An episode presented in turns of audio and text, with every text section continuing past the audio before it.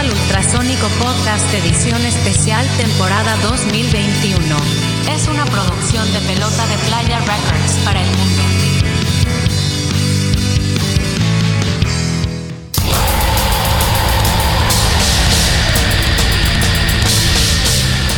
Bienvenidos al Ultrasónico Podcast. Salud, muchachada. Aquí andamos. Buenas noches, ¡Salud, muchachos. En esta Salud, gente. nueva, Welcome, en esta nueva entrega. Bienvenido, welcome en este podcast número 67 con unos invitadazos que ya hacía falta el género dentro de esta serie de podcasts especiales que tenemos en Ultrasónico Podcast. Este, pero pues vámonos presentando. Soy Pato, bajista de Ultrasónico, y acá enfrente tengo a Maikul. Maikul, ¿cómo has estado? ¿Qué rock Muy bien, roll? muy bien, estimado eh, Pato. Eh, aquí empezando, como bien dices, y como, como todavía seguir sucediendo, pues faltan muchas bandas, muchos géneros, muchas historias que contar en este espacio que hemos Falta construido mucho. a partir de esta pandemia, donde a falta de poder tocar o reunirnos a ensayar, pues eh, implementamos este espacio donde por vía Zoom eh, nos podemos reunir con nuestros colegas y amigos de otras bandas a platicar sus historias, de su música, ¿no? Entonces vamos a Espacio seguro. haciendo. De alguna forma, parece que esto ya va, ya va mejor que el año pasado, la pandemia, pero vamos a seguir con este ejercicio de una forma u otra. Y, y el episodio Ajá. de hoy es un episodio esperado, este, como muchos otros que vendrán, pero pues hoy estamos, estamos aquí para platicar con una banda que, que a continuación Yossi, mi amigo Yossi va a presentar. Adelante Yossi. Miguel, Pato, buenas noches. Emocionado, Buenas la verdad, por el episodio esta noche. Eh, creo que tenemos una invitados eh, a una banda seminal en la historia de la música de Culiacán, de Sinaloa, de México. Dejó un impacto muy fuerte, muy, muy, muy profundo con el trabajo que hicieron. Y pues sin más preámbulo, eh, bienvenidos Rodolfo Rogers, Alejandro Monroy, Chaggy Draco, de Evil Heart. Jóvenes, ¿cómo están? Buenas noches. Un placer tenerlos aquí. Bienvenidos. Muy bien, aquí buenas noches, aquí Shaggy, baterista y fundador de Volcar. Este, muchas gracias por la invitación. Estamos, ya escuché varios de sus podcasts, que me hacen muy informativos eh, y muy, ¿cómo decirlo? Eh, muy interesante la perspectiva que, que brinda, ¿no? Eh, tras bambalinas al escucha, todo lo que comentan los integrantes que y bandas que han entrevistado. Muchas gracias por el espacio. Eh, soy Draco, el bajista de Brutal. Eh, como comenta Shaggy, está muy interesante el trabajo que están haciendo y, y también cómo salió de, de medio de la pandemia. Dijeron, ¿sabes qué? Pues no podemos tocar, pero ¿qué tal si platicamos y sacamos a flote todas esas dudas que tenemos de las bandas y de artistas que entre que ya no nos acordamos y pero están ahí y que formaron y siguen formando parte de, de la historia de la escena en Culiacán desde hace muchísimos años hasta el día de hoy. Está muy fregón y pues, Perfecto. Así. Bienvenidos, bienvenidos, Chaggy Draco. Bienvenidos. Pues empecemos por el principio. Shaggy, tú que eres el fundador de la banda, ¿cuáles son los antecedentes de Evil Heart? ¿Cómo, cómo fue que empezaste en este rollo de la música? Ah, bueno, pues yo empecé a escuchar rock en la secundaria, como la mayoría de las personas conocen. Eh, pues empecé primero con lo que salía en la radio, rock en inglés principalmente, eh, rock en español también. El primer disco de rock que me atrapó 100% fue el Diablito de Caifanes. Y se me hizo una musicalidad, una creatividad chingoncísima. Ya después de eso, mm, empecé a explorar el rock en español. Todas las bandas de la época, Café Tacuba, Héroes del Silencio, Maldita Vecindad, este, La Castañeda, etcétera, etcétera. Y por un lado, por el, el hecho de no hablar inglés, me rehusaba a escuchar música en inglés. Dije, ¿para qué escucho música en inglés si no la entiendo? Y hay muchas bandas de rock en español que le entiendo el idioma y, me, y son muy buenas. Entonces, un amigo me prestó un cassette grabado en el que venían Guns N' Roses, Metallica, Motley Crue, este, Poison, Bon Jovi. Y dije, oh, esta madre está, chingón, güey Madre, está chingón y dije, bueno, pues este, voy a empezar a escuchar más música en inglés, a ver qué pedo. En la secundaria había un, un chavalón que su hermano era mayor, es la historia muy común, ¿no? Los hermanos mayores que tienen un chingo de viniles, un chingo de CDs.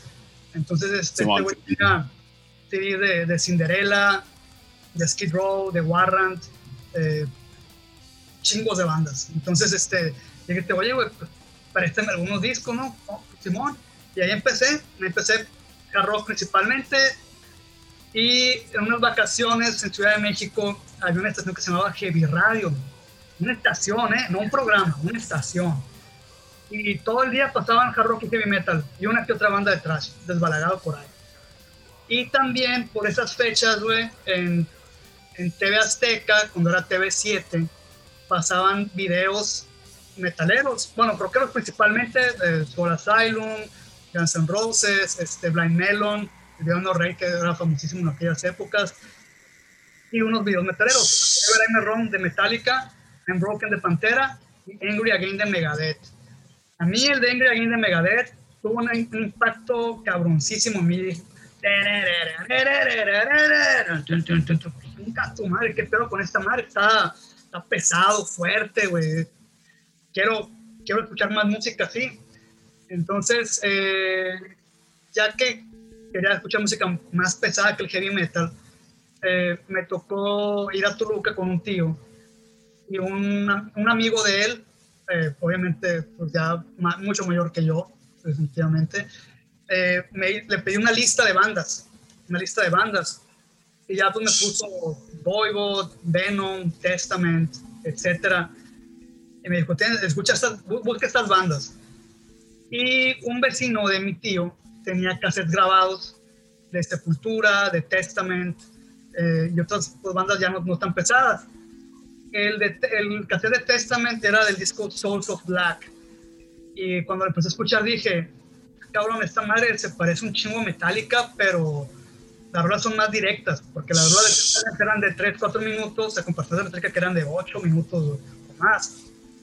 Entonces Testament se me hizo más directo, más así in your face, por decirlo de alguna forma y me atrapó más. Y ahí lo que más me atrapó fue, fueron los solos del guitarrista Alex Skolnick. Entonces yo dije, wow, esta madre está bien chingón. eh, quiero aprender a tocar la guitarra. Quiero ser Alex Skolnick más adelante. Esa era mi, mi- mi- mi meta. Y empiezo a tocar, me, me meto clases de guitarra en la secundaria. Y como dijera Bart Simpson, descubrí que no tengo talento yo nunca, nunca progresé en la guitarra. Yo tengo, tengo un problema de oído que yo nunca pude afinar la guitarra.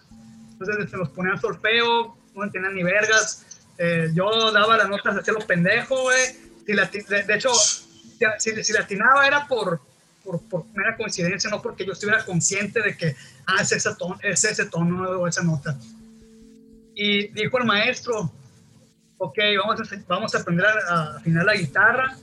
El que no pueda afinar la guitarra, le recomiendo que pues, busque otro instrumento o, u otra cosa que hacer.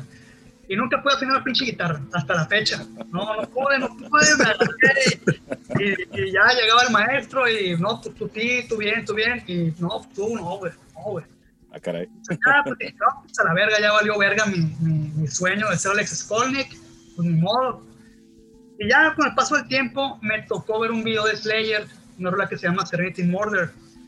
Y en el video hacen mucho énfasis a la batería, unas tomas muy de, de arriba, los redobles, cuando el vato le pega al platillo y lo ahoga, y acá, y, y dije, verga, puta madre, está perrón, güey, dije, y pues pinche Slayer, era, Eso era es para mí. ya no, ya no estaba Leo Lombardo, era Paul Bostaff en la batería. Y después me compré una revista que se llama Hit Parader. Uf, ya los 94, pero era cuando compraba esta revista. Y venían un anuncio de Paul Bostaff y venían unos, las, las tomas eh, pegando un tarolazo, un platillazo, güey, y usaba tama, güey. Entonces yo dije, verga, pues, Ujú. cabrón, toca tama, yo quiero tama quiero una batería Tama, güey, y unos platillos Sabian, que son las marcas que uso hasta la fecha. Y principalmente motivado por, por Paul Bostaff. Órale. Ya después empecé a conocer otros bateristas y coincidía que la, la Tama en aquellas épocas era muy usada por los metaleros, al igual que los platillos Sabian. Entonces, eh, ya pues decido meterme a clases de batería en el EMOAS con el profesor Garibaldi, a las 94, 95. Y ya pues, pues, yo quería llegar acá, ¿no? Tupa, tupa, tupa, tupa, y, y no, pues empiezas con lo más básico.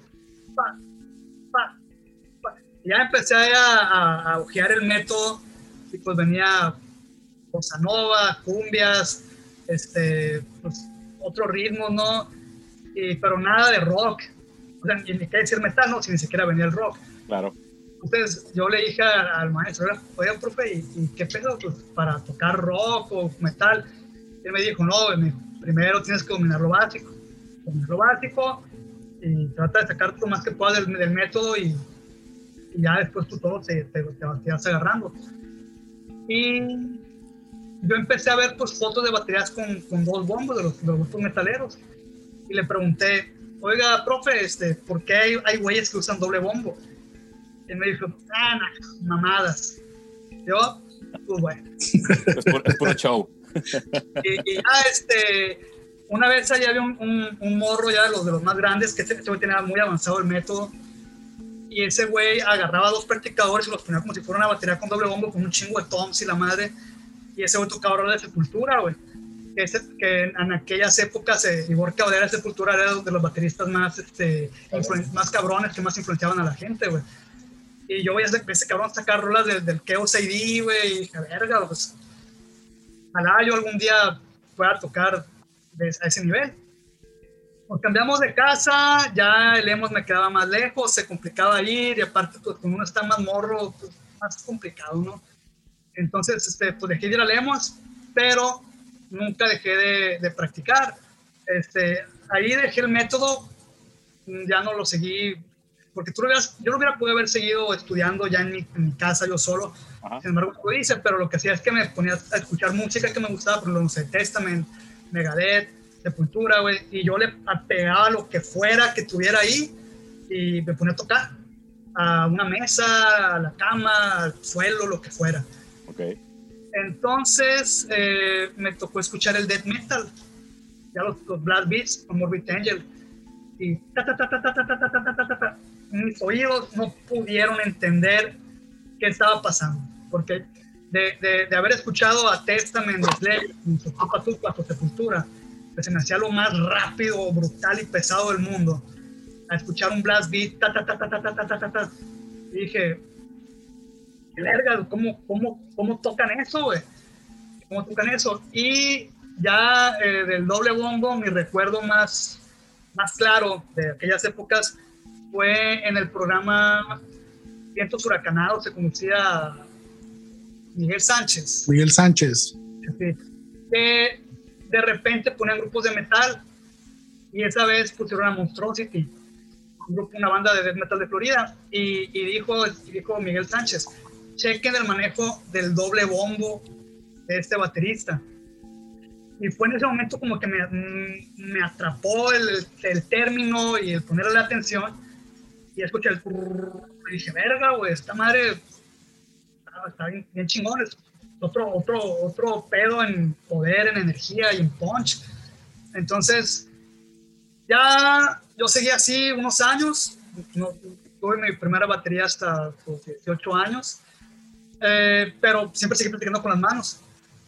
Entonces, ya que entró a la universidad, yo me agarraba con las plumas, al modo, ¿no? Estoy con las plumas ahí pegándole el mesabanco.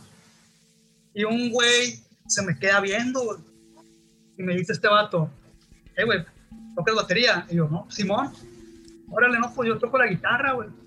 Este, este güey se llama Raúl Borrego, eh, con, que, fue con quien empezamos Civil Cartel y yo este güey, yo toco la guitarra, güey.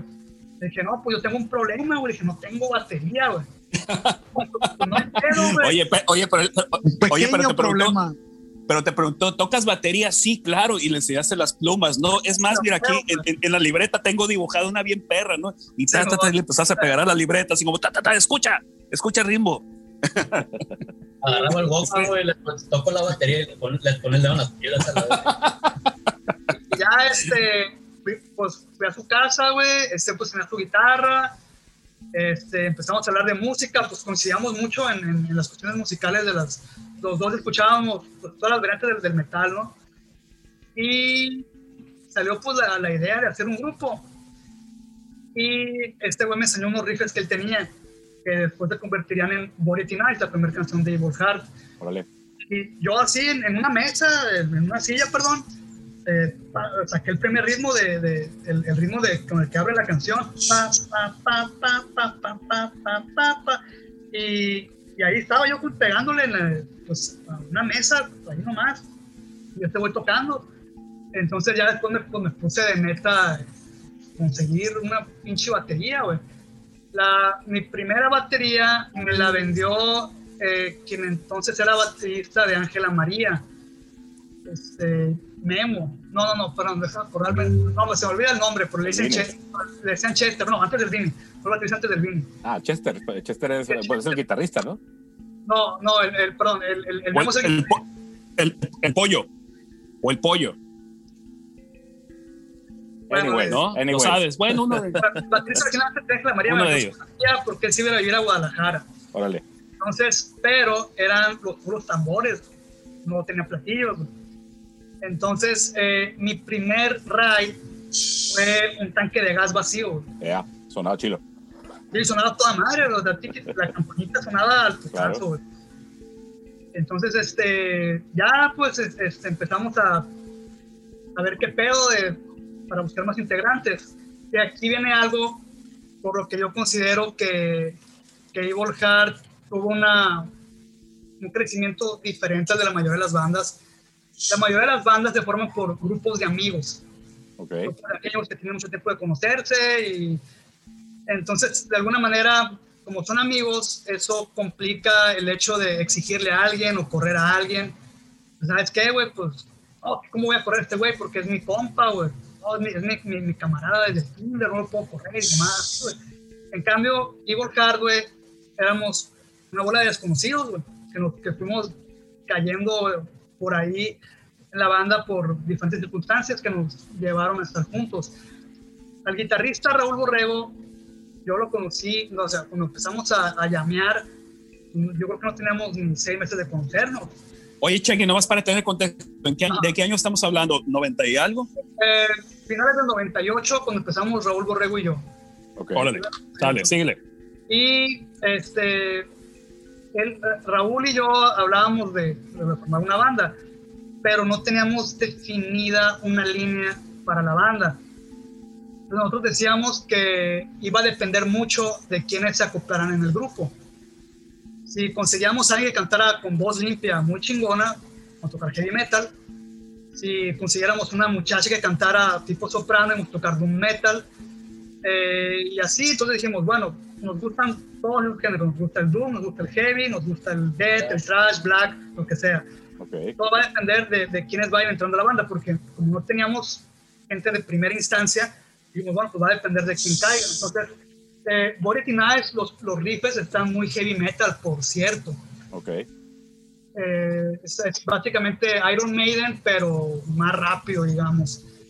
Y este, empezamos a buscar gente y fuimos a una fiesta, a un pistoquín en las quintas, que estaba tocando el grupo From the Ashes.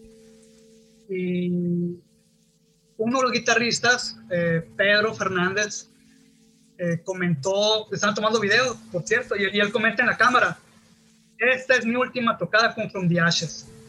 Entonces, el borrego y yo dijimos, hey, güey, guacha, güey, pues este vato se va a salir, güey.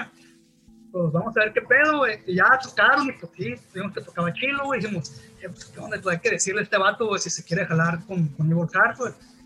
Y ahí, güey, ¿qué? Estamos sumando una banda, güey. Este, ¿Qué pedo? ¿Quieres crear un ensayo? ¿Vemos qué pedo? No, pues Simón.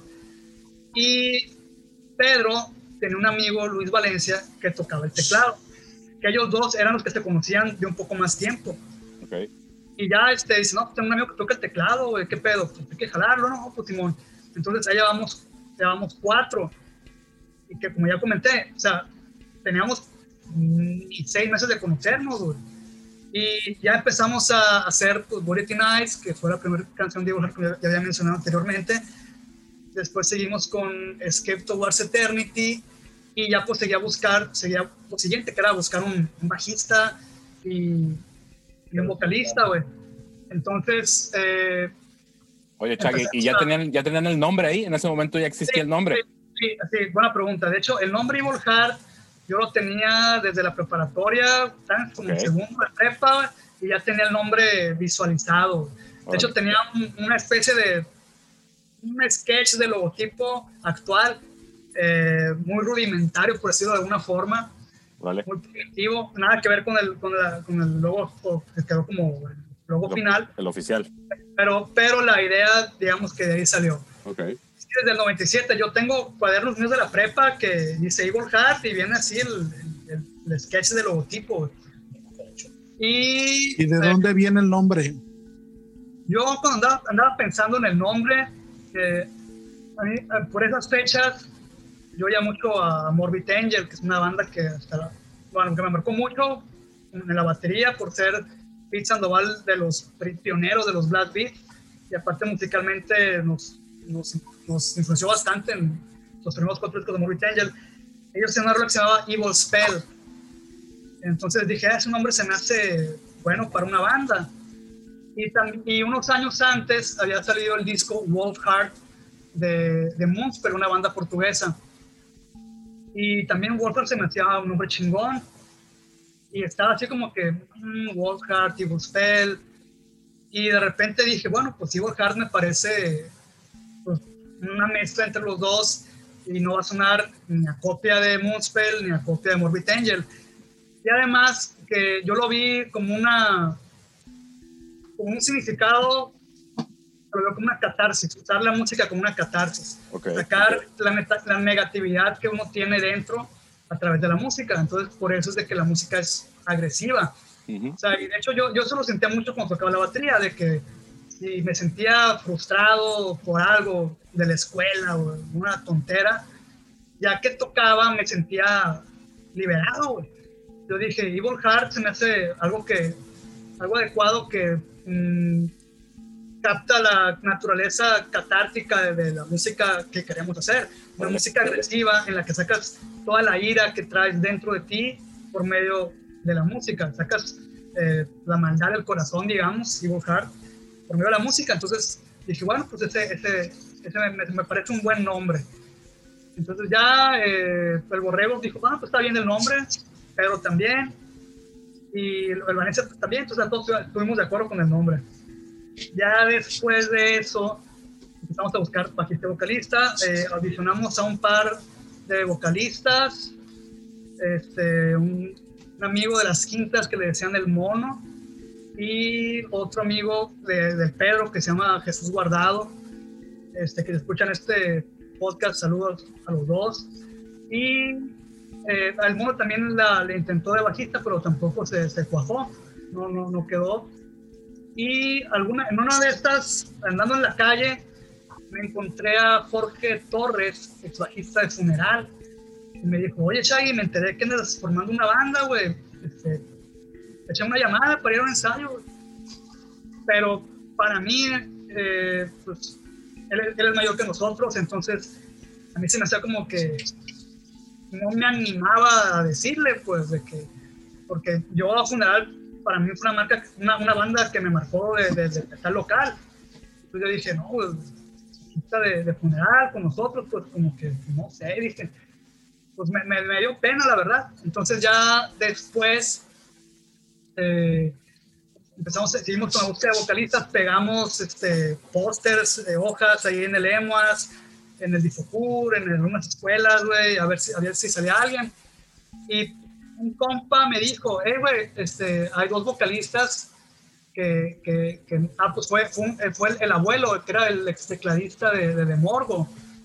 De Morgo ya se había uh por esas fechas, si mal no recuerdo. Él me dijo, güey, está eh, pues, el, el, Jared, que era el vocalista de Morgo, no tiene banda, y, y César Bañuelos, mejor conocido como El Sapo, que era el vocalista de Final Dusk, se acaban de desintegrar las bandas, entonces me dijo, habla, contáctate con ellos nos contactamos con, con el Sapo, eh, lo invitamos a un ensayo, este, y literal fue, toquen las rolas y yo voy a tirar gritos. Ni siquiera era la letra, obviamente era nomás así como que tratar de, de cachar la música y ver dónde acomodar, dónde acomodar la voz. Un, dos, tres, cuatro. Vamos a tocar, vamos a tirar los, los gritos por aquí, por allá. Muy bien acomodados. Y fue que dijimos, aquí está el vocalista. Este es. Este Oye, es. oye, Chagui, ya tenían letra las canciones que tenían en ese, en ese Sí, entonces. de las, las tres horas que teníamos terminadas antes de la entrada del sapo ya estaban con, con letra las tres. Órale, ¿quién les escribió las letras, Chagui? Yo, Órale. yo, yo hice las letras. Y ah, ya después me volví a encontrar al, al Jorge Torres y me dice, hey, ¿qué onda, güey? Pues, para, para, para lo del grupo, güey. Dije, bueno, pues, pues, ¿qué va a pasar? Dije, pues, si no le gusta, pues, ahí va a quedar, pero... ¿No le gustó? sentía- yo me sentía un poco, pues, dije, pues a lo mejor no le gusta o algo así, porque yo, yo lo veía ya con mucha más experiencia. Entonces ya, pues va un ensayo, le, le gustó la música, güey, nos acoplamos de volada y, y ya ahí va lo que dije. No éramos el típico grupo de amigos que empiezan una banda. O sea, todos tenemos muy poco de conocernos o muy poca interacción previa a la formación de Evil Heart. Órale. Eh, tocamos en algunas, en, en algunas fiestas y eh, la primera tocada de Evil Heart fue el 5 de noviembre de 1999 en el ayuntamiento que se llamó este, Festival Más Allá de la Muerte. Esta vez tocamos, tocó From the Ashes, tocamos nosotros, tocó Funeral y cerró Panteón. Cerró Panteón, que hablando de Panteón, me voy a regresar un poco más atrás, porque dije, mencioné cómo empecé a escuchar música, pero no mencioné nada de, de la música de Culiacán, del rock local, rock culichi, vaya. Yo en, el periódico recuerdo que de vez en cuando mencionaban bandas de rock de Culiacán. Mencionaban Antítesis, eh, los, vi, fotos de ellos, güey, Naranja Mecánica, Los Cadáveres, este, Panteón también. Pero yo estaba muy morro y pues no, no, no pude ir a las tocadas. Eh, y de repente salió un artículo del disco pintado de verde de Ergo Zoom. Entonces yo dije, "Ah, qué chingón, dije. En Culiacán hay una banda de rock que tiene su, su disco, güey. Pues, poca madre, güey. Entonces ya al cabo, ya por el 96, fui a mi primer tocada de rock, que fue en el Ágora Rosero Castellanos. Tocaron Cinco Menos, Lengua Muerta, Panteón, y otra banda que la neta no recuerdo quién fue, güey.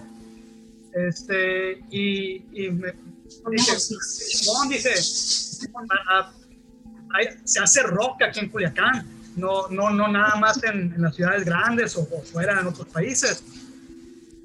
Y también eso fue una- otra de las motivaciones que me dio a mí para, para formar mi, mi banda. Órale. Entonces, eh, ya pues empezamos a, a ver qué pedo con Evil Heart. Ah, una trivia antes de continuar. Cuando Paul Borrego y yo estábamos este, empezando pues, a llamear y palomear, el primer cover que, que sacó Evil Heart fue Your River de la banda de Doom Death Metal My Dying Bride, porque era, era una de las, de, las, de, las, de los posibles géneros que íbamos a tocar. Y, recuerdo que también tocamos un cover del grupo Mayhem, una noruega de black metal, la canción Funeral Folk, que es todo lo contrario, una, una canción muy rápida. Entonces me dice el borrego, oye, güey, ¿a qué chingados quieres tocar Doom Death, que es un género muy lento? Ajá. Y puedes tocar rápido, güey, porque en, en aquella época no habían bateristas de Culiacán que pudieran tocar blast beats. De ta, ta, ta, ta, ta, ta, ta, ta, ta, no había. Entonces me dijo, güey, tú puedes tocar blast beats, que, hay que meter que meter las beats, güey. Déjate de mamadas, güey. A la chingada, lo, lo, lo lento. El domo. A la chingada del Doom. Que es un género que me gusta un chingo, ¿no? Pero pues dije, pues es cierto, pues sí. Si se puede tocar rápido, pues rápido. Entonces ya, ya empezamos a armar eh, pues, las canciones y ya ahí se fueron dando, conforme dije. Eh, como, como dije, con, de acuerdo como fueron entre los integrantes, cada quien iba metiendo influencia directa o indirectamente.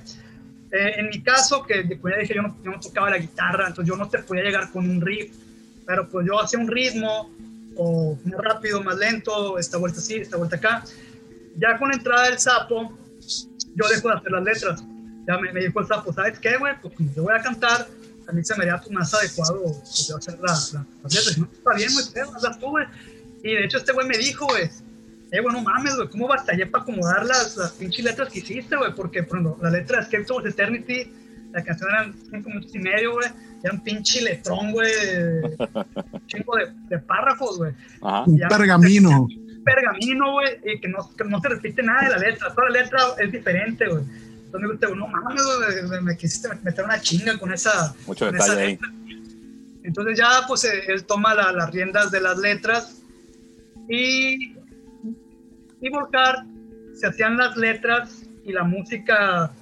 mm, a veces primero las letras y después la música, o iban más o menos evolucionando pero generalmente eran primero las letras. Y, no, perdón, primero la música y después las letras. Entonces me tocó leer una entrevista con Ethan, el vocalista guitarrista de Emperor, eh, por cierto traigo una playera de ellos, este, y, dice, y dice el guitarrista de Emperor, dice el vocalista, nosotros hacemos eh, primero la música y al final hacemos las letras. Y era la primera vez que yo escuchaba que un grupo hiciera eso, pero nosotros hacemos primero las letras y después la música. Entonces dije, "Cabrón, ¿por qué chingados hacen la música después? Perdón, la letra después de la música. Pues se me hizo así como que me lo sentí, porque yo, yo, yo, escribía la, la letra y cuando iba escribiendo la letra me iba imaginando Claro. La historia, el ambiente, la- cómo Ah, vestías sí. la, la, la intención de la letra, ¿no? Simón. Y ya después seguí viendo entrevistas y vi que era más común que las letras hicieran hasta el final, porque hasta vi que eran grupos que llegaban al estudio sin letras, Claro. que hacían Órale. estaban grabando los instrumentos, estaban haciendo las letras. Y yo dije, "Qué- raro, ¿no? Eso me cayó el 20 y hasta mucho después, que ya lo tocaré más adelante. Órale. Eh, entonces ya tuvimos la primera tocada el 5 de noviembre del 99 en el patio del ayuntamiento, fue bastante gente Órale. fue bastante gente, su- superaron sus expectativas, güey. Este, yo andaba bien nervioso, güey, andaba así de que, "Y a la madre, güey. Y fue, fue tal cual la primera tocada, Chagui, esa. Sí, bueno, pues, los pistoquines, ¿no? Pero los pistoquines no, Eran ensayos con gente, claro. exactamente. Oye, Chagui, déjame preguntarte esto antes de, de avanzar. Pues platicaste que pues estaban este, pues, con la alineación muy básica del grupo, de que eran tú y, y Borrego en la guitarra. Y en la medida que fueran encontrando gente, pues iban a ver cómo se orientaba el estilo.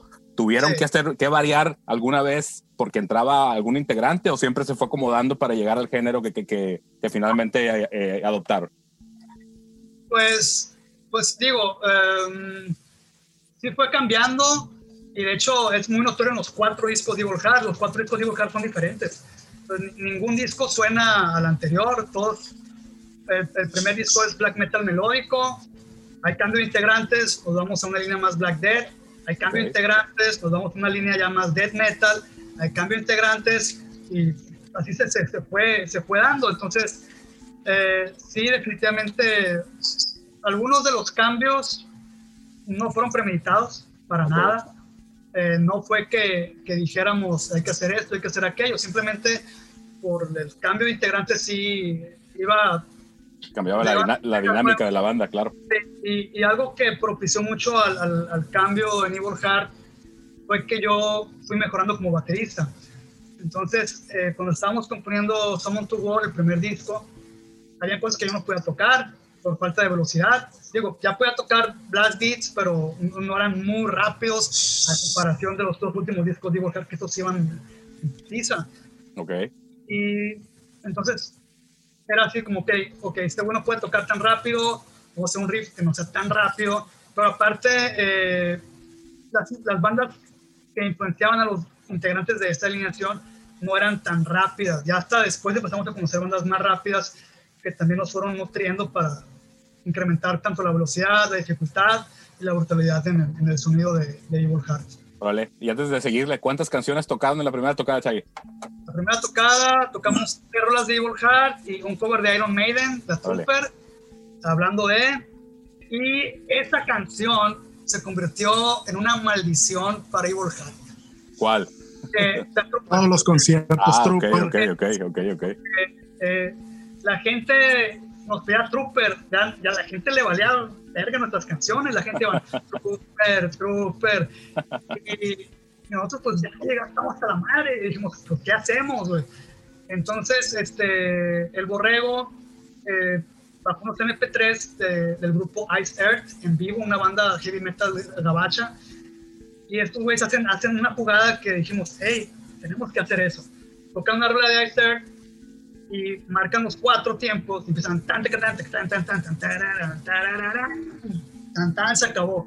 Como, sí, güey, hay que hacer eso, güey. Pues con eso vamos a darle a entender a la gente que ya no, ya no somos el grupo Trooper. Tocamos, nos tocamos Trooper. Nos tocamos ahí en el, en el, en el Ágora, este, ya estábamos tocando, la gente estaba pidiendo Trooper al modo, güey. ya, güey, ahí va la última canción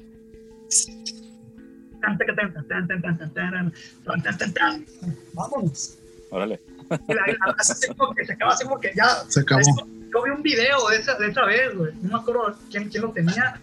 Pero y la gente iba, iba ya al frente, güey. Iba al frente, iban corriendo acá y, y no iban ni a la mitad cuando ya, ya hemos acabado la, la rola, güey.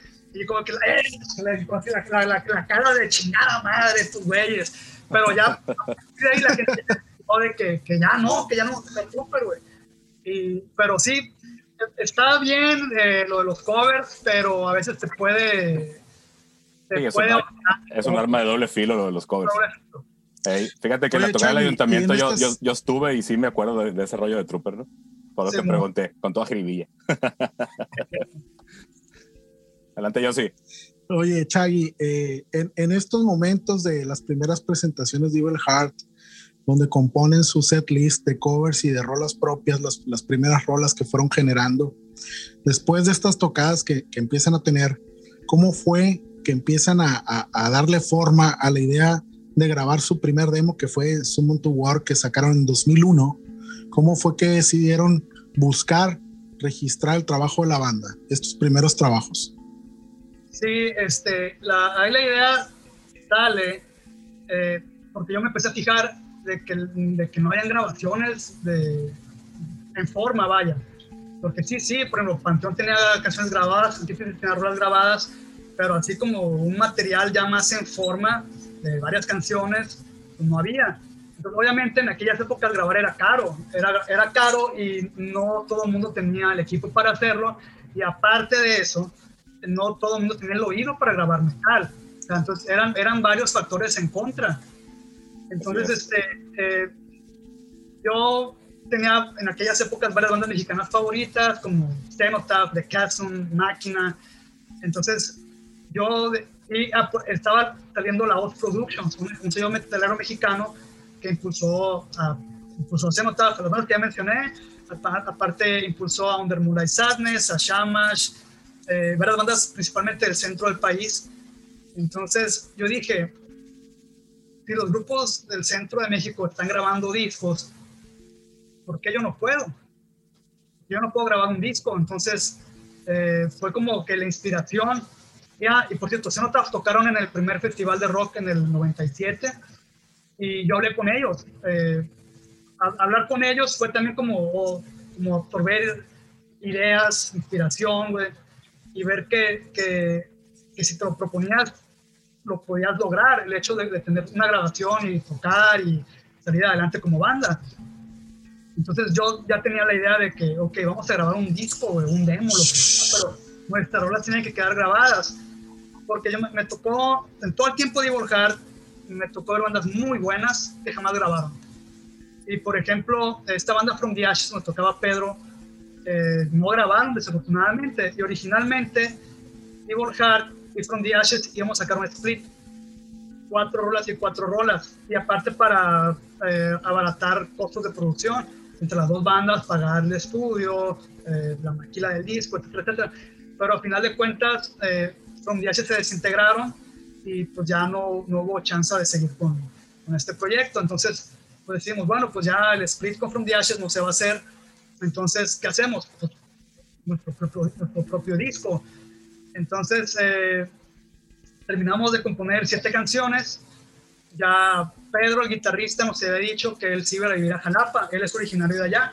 Estaba viviendo en Culiacán porque su papá lo habían mandado de chamba para Culiacán y y pues ya lo iban a, a regresar a Veracruz. Entonces dijimos, bueno, pues este, hay que procurar pues, grabar antes de, de que este güey se vaya.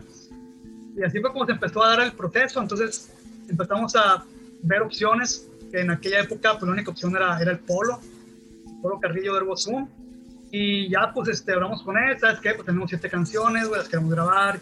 Ah, ok, este, nos pidió discos metaleros, le, le dimos, le dimos un disco de Emperor, un disco de Morbid Angel, creo que un disco de Opeth, no recuerdo exactamente, pero sí recuerdo que fue el de, el de Emperor, porque el Emperor me dijo que le gustó mucho por su musicalidad. Emperor toca un black metal sinfónico muy sofisticado, como ellos mismos lo dicen. Y dijo, este disco me gustó mucho su musicalidad. Entonces ya pues ensayamos. Eh, yo tenía, cuando entramos al estudio, yo tenía como un año con la batería. Entonces, aparte de no tener mucho tiempo con la batería y de haber estado tocando de manera silvestre, por decirlo de alguna forma, porque como les comenté, dejé, dejé, el, dejé el método a un lado dije, a la verga el método, pues no viene rock y no viene metal, o sea, la chingada, güey. Yo quiero bloquear y tocar metal. Entonces, ya no, no seguí el método y pues dejé la chingada de la teoría, por un lado, güey, y uno no tocaba así a lo que me, a lo que me saliera, güey. De hecho, algo muy curioso, güey, que yo los redobles empezaba con la mano izquierda, güey. Y en algún momento, quién sabe, ahorita no sé cómo chingado le hacía, cambiaba la mano derecha del acento y terminaba en el platillo y caía bien. Y de hecho, a veces que escucho to War, me quedo la verga, güey, ¿qué, qué, qué estoy haciendo ahí, güey? Y que fue algo que me comentó más adelante el Chava Gallegos.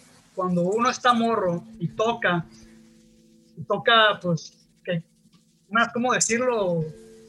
Pues cosas que salen sin que tú sepas qué pedo, güey. Ya que Desde el aprendes- corazón, cabrón, de adentro. que ya, que- ya que aprendes teoría, güey, y que tocas ya más cuadrado, no te salen, güey, por más que Sí. quieras. Porque ya, ya, ya empiezas a ver el, el cuadrado de 1, 2, 3, 4, 1, 2, 3, 4. Y yo, ay, no, güey, yo me valía verga la, la, la métrica. Yo nomás, o sea, como escuchaba la guitarra, escuchaba la guitarra y, ok, ahí va. Y empezaba con la mano izquierda el redoble y lo acababa con la derecha, güey. ¿Cómo? ¿Quién sabe, no? ¿Cómo? ¿Quién sabe? Ay, Esas aparte. son las, son las ganas, son las ganas antes que la técnica. Y los redobles, güey, en lugar de hacer los 1, 2, 3, 4, hacía eh, como tres partes. Eh, usaba tarola, tom 1 y tom 2. Y en, eso, en, esos, en ese inter de los tres, armaba los cuatro. Y ya caía bien para iniciar el otro tiempo en el platillazo. Entonces, este sí, pues, qué pedo, ¿no? Pero caía, ahí caía. Entonces, ya que entramos con el polo, este, había una canción que no me salía. Fue la última canción que se hizo por ese disco, se llama Reaching Light Through Darkness. Esa la compuso Raúl Borrego.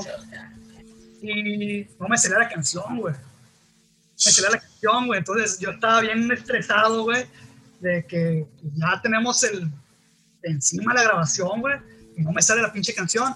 Pues empezamos a, a sonorizar, regular, una, una grabación de prueba, güey, y ya dijimos, no, pues hay que el sonido de la batería, hay que grabar. Pues ya que grabé como unas, unas un par, tres, dos, tres canciones, no recuerdo exactamente. Esto, esto, esto estamos hablando de verano del 2000. Y ya después escuchamos la grabación de la batería dijimos, no, el sonido, el sonido no está bien, hay que, hay que, hay que, hay que empezar de nuevo. Entonces se, se, regrabó, se regrabó todo lo que se llevaba grabado y seguía sin salirme la canción Reaching Night Through Darkness.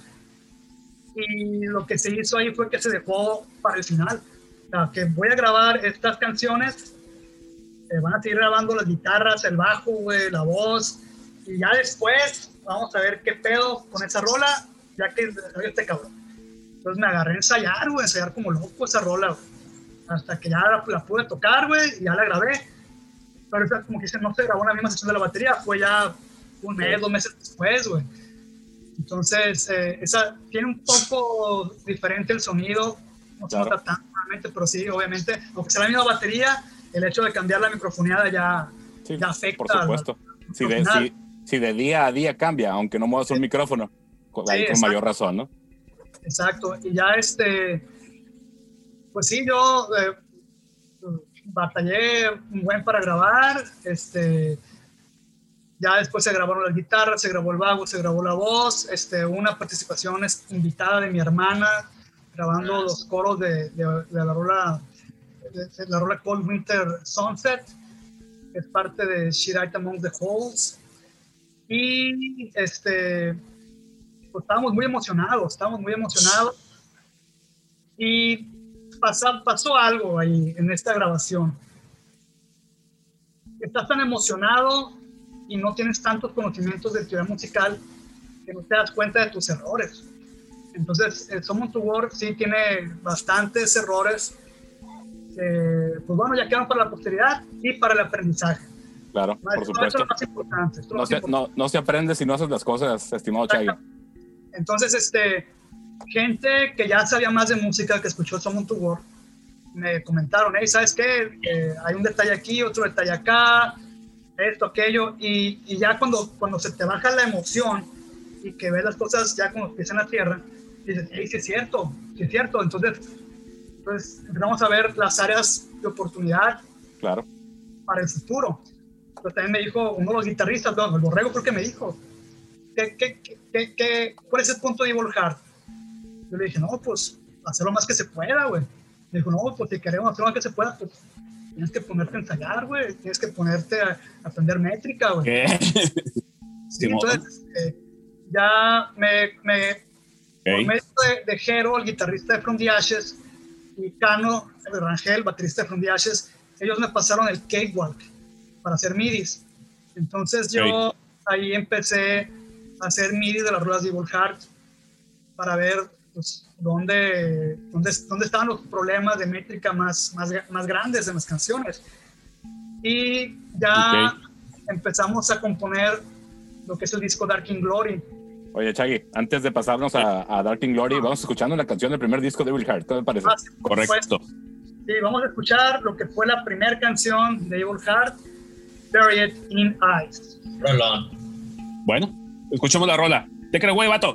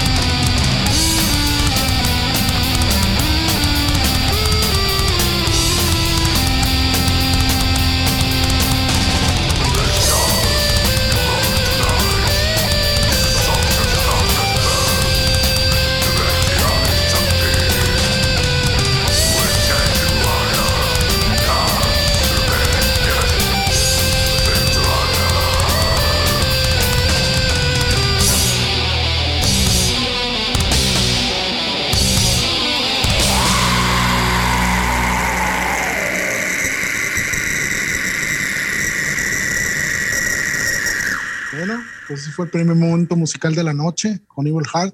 Nuestros invitados de este podcast, de Ultrasónico Podcast, Shaggy, la emoción, la emoción, porque definitivamente es una emoción tener en las manos un trabajo de este tipo, el hacer el primer disco, el primer demo. ¿Qué se generó con este, con este demo? ¿Cómo les fue en las tocadas? ¿Qué participaciones tuvieron? Platíquenos un poquito al respecto, por favor. Bueno, pues eh, lo, primero fue el pues, Festival de Rock. Tocamos en el Festival de Rock del 2000 y del 2001. Eh, posteriormente en el del 2000, a ver, 2001, era, bueno, en aquella época no ocupabas esperarte un año para tocar. Entonces, este, podías tocar en festivales consecutivos. Tocamos en el 2000, 2001 y 2002, güey. Entonces, este, ah, y también salieron nuestras primeras tocadas fuera de, de, de, Culiacán y fuera del estado. Tocamos en Los Mochis, bueno, primero fue en Obregón y después en Los Mochis. Tocamos con Mortal Cannabis, una banda de Los Mochis que nomás grabaron un, un demo, se llama Aegrisomnia, y cuyo vocalista Edson Piña falleció hace el año pasado. Muy buen amigo y muy buen frontman. Entonces, eh, este disco no se movió mucho, eh, en gran parte por la, porque no quedó tan profesional como hubiéramos querido. Entonces sí fue algo que se habló, ¿saben qué? Pues este, ya tenemos una grabación, pero tiene muchos errores. Oye, Chagui, ¿y lo maquilaron? Eh, no, de hecho es lo que estábamos viendo, si lo maquilábamos, pero por decisión unánime no se, no se, no se decidió, no, no por maquilarlo, o sea, porque tú tienes, tienes que siete rolas, 43 minutos, ya es un disco, ya es un disco, entonces, pero los plebes decían que pues, la calidad no, no meritaba para, para maquilar. Entonces ya pues empezó a haber como que cierta negatividad hacia la grabación y realmente no se, no se, no se movió mucho. Eh, eh, obviamente estamos hablando de una época en donde maquilar realmente también costaba un chingo de lana y había que, había que sacar tirajes de arriba de mil discos o mil cassettes, ¿no? Entonces realmente eh, era la, la, difusión que existía en principio de los 2000 no es la misma difusión de ahorita que pues lo pones en un canal de YouTube o lo pones en Spotify o plataformas digitales y pues en esos momentos era de mano en mano, ¿no? Andarse piando la música, pues ahí en, quemadoras eh, de, de, eh, caseras, ¿no? Y andarse pasando eh, los discos, ¿no? Entonces ustedes decidieron hasta donde va, la historia, pues tenían la grabación y empezaron a rolar, pues seguramente entre sus compas, ¿no? Y, entre esta comunidad de, músicos de metal, que a mí me parece muy impresionante este tema, porque uno yo que soy muy ajeno al, al, género del metal local, sí fui muy fan y hasta la fecha soy muy fan de, Sepultura, ¿no? Y escuché Testament y, y sí saqué mi ira en la, en la, secundaria, en la prepa, en la universidad, ¿no? Pero, pero la, la, la comunidad metalera, este, diferente a lo que se pensaría, pues nada más sacan su ira en la música, pues pueden ser, son gente tan tranquila, güey, y pueden, a lo mejor son amantes de los gatos, güey, son amantes de la cocina, son amantes de la cerveza, o sea, güey, es, es, gente tan tranquila como, como, como cualquier otra. A lo mejor puede haber más psicópatas en el pop, puede haber más psicópatas en el, en el, en el electrónico, en la chingada, pero, pero creo que la comunidad. ¿Me estás queriendo decir algo qué, cabrón? no, no, a, lo que quiero llegar es que la comunidad del metal es una comunidad que se apoya entre ellos, ¿no? O sea, se, se, se, comparten muchísimo material, ¿no? Ellos eh, este, escuchan un disco y, dicen, y le dicen enseguida, güey, escucha este disco de fulana banda que me que, que cayó en mis manos de un grupo de Noruega o de Suecia o de Islandia y la chingada, dicen, güey, escucha esto y, y, comparten mucho material entre ellos, ¿no? Y seguramente quiero pensar que a lo mejor así fue como la estrategia de ustedes para andarse eh, compartiendo la música de Apple Heart. O, o, cómo fue la primera parte de difusión de este primer disco de ustedes. Eh, principalmente fue en las tocadas y muchas veces quienes compraban el disco y salían fuera de la ciudad eh, lo rolaban con sus conocidos de otras ciudades y ahí poco a poco nos, nos fuimos dando a conocer a pesar de que nosotros no le dimos tanta difusión al disco en aquellas épocas eh, el, método tradicional era que tú mandabas tu grabación a un fanzine o a una revista con la, con la esperanza de que te lo reseñaran y te, hicieran una entrevista. Eh, sí, nos hicieron un par de entrevistas. De hecho, este, tenemos una página en Yositis, por cierto, que en paz descanse Yositis. Y eh, un, güey de Brasil que tenía un fanzine underground, eh, con nuestra, con nuestra página de Yositis este, y nos hizo una entrevista, güey. Entonces, este, pues eso dije, ah, pues qué chingón, dije, pues que, sin, sin, mover un solo dedo nuestra, nuestra música haya llegado a ese cabrón. Y eh, algunos amigos que viajaban fuera, pues también llevaban la música de Volcarte y la, la rolaban. Entonces, eh, unos amigos de aquí de Culiacán este, tenían conocidos en Monterrey y le rolaron, le rolaron les, les hablaron de. Entonces ahí empieza nuestro amigo Raúl Mercado, alias El Rulas, guitarrista de Tu Precios Nocturna eh, en aquella época. Y su novia conocía a un promotor de Monterrey. bueno, ella también estaba, estaba involucrada en, en, los eventos. Y, no, y le, le, habla a Evil Heart y ¿sabe qué? Pues este, mándenos un, un CD y un video en vivo. Pues era un video de, de, del Festival de Rock del 2002 Festival de Rock del 2002 y eh, pues somos tour. Nos dijimos, ah, pues ojalá salga algo, güey, ojalá salga algo. Eh, la persona de Monterrey se llama Reyes Amaro de Dark Vision Entertainment y pues no le llegaba el material, güey. Ya al cabo de unos meses, güey, se me regresó el material a la casa, el disco quebrado, güey, el video todo puteado, el VHS, güey. Entonces yo dije, no, pues, chale, no le llegó nuestro material a, este güey. Y pues yo sí me agüité. Entonces ya eh, que empezamos a, Ya para esas fechas estábamos componiendo lo que era el Dark, el Dark Glory. Eh, Dark Glory tuvo una, un cambio musical propiciado por la salida del, guitarrista Pedro y del tecladista Luis Valencia. al quitar los teclados, porque to War es black metal melódico con teclados, eh, al quitar los teclados, la música se hace más agresiva casi por instantáneamente, ¿no? Y ya nosotros traíamos ya la idea de, de, que, ya que yo pudiera tocar más rápido, meter más velocidad a las canciones. Entonces ya yo empecé a tocar más rápido, pues bueno, hay que meterle más velocidad, ya podíamos tocar cosas un poco más complicadas y metemos riffs más complicados también. Y fue como empezamos a, a componer Dark in Glory. Eh, el cambio se notó desde la primera canción que compusimos, que fue Like Anthropic Possession. Es una rola pues, muy rápida comparada con las de, de, de to War y que tuvo una excelente respuesta desde, desde, la primera vez que la tocamos y hasta la fecha. Es una canción muy, muy pedida por la gente. Entonces, eh, ya estábamos planeando grabar, porque antes de, antes de, antes de, de, de, to War, no teníamos, no, no vayamos a la banda como de largo para durar muchos años. Principalmente lo veíamos como algo que grabar un, un disco un demo este, mientras estamos en universidad y ya pues cada, ya que llegamos de la universidad pues a trabajar y pues ni pedo, güey. Pero al menos, al menos grabamos e hicimos algo. Ese era, ese era el punto principal de Evil Heart. De hecho, yo jamás me hubiera imaginado pues, lo que pasaría en los siguientes años. Ni por aquí me hubiera pasado, la verdad pero todas las puertas se fueron abriendo sin querer realmente. Entonces ya estábamos pensando en, en, grabar. En el Festival de Rock del 2002 salió un CD con las, con las, bandas que tocaron, con grabaciones en vivo, que grabó el Polo. Ahí con el Polo hubo un problema. Eh, yo le dije al Polo, güey, Polo, cuando vayas a escoger la canción de Evil Heart, por favor avísame, porque hay una canción, güey, en la que nos equivocamos. Bueno, me equivoqué, mejor dicho. En la que me equivoqué bien cabrón, güey. Entonces, hay rolas que salieron muy bien, güey. Entonces, queremos, queremos ver qué canciones eh, están mejor ejecutadas para que, para que queden en, en el disco, güey. Por ejemplo, la canción que salió hace rato, Dirty Nights, salió muy bien. Yo tengo la grabación. Yo tengo la grabación de la consola. Dirty Nights salió perfecta, güey. ¿Y qué pasó con el polo, güey?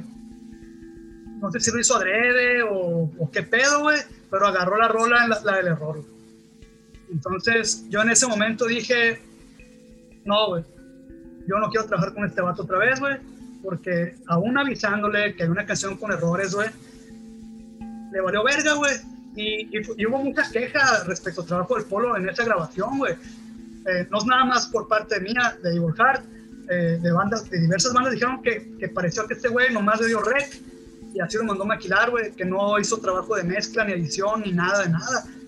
Entonces yo sí quedé muy, muy a disgusto, güey.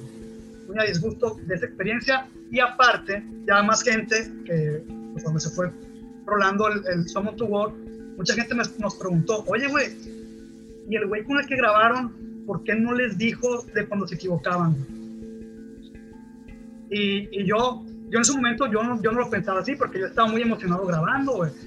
Pero sí es cierto, ya en esos momentos que ya sabía un poco más de métrica, yo ya me daba cuenta de las partes que estaban mal en el disco, güey. Entonces, alguien con más experiencia, por supuesto que se daría cuenta cuando estás grabando, "Eh, ¿sabes qué, morro? Te equivocaste aquí, te saliste de tiempo, vuelve a grabar, güey. No pasa nada, güey. Pero sí hay muchos errores que, están, que son muy obvios. Obviamente, sí hay, hay errores que, se- que pudieran pasar, digamos.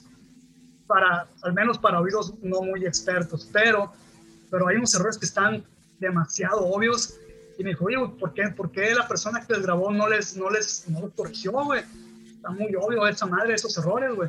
Entonces yo ahí dije, no, pues la verdad, definitivamente el Polo no, no es la persona para, para nuestra próxima grabación, güey.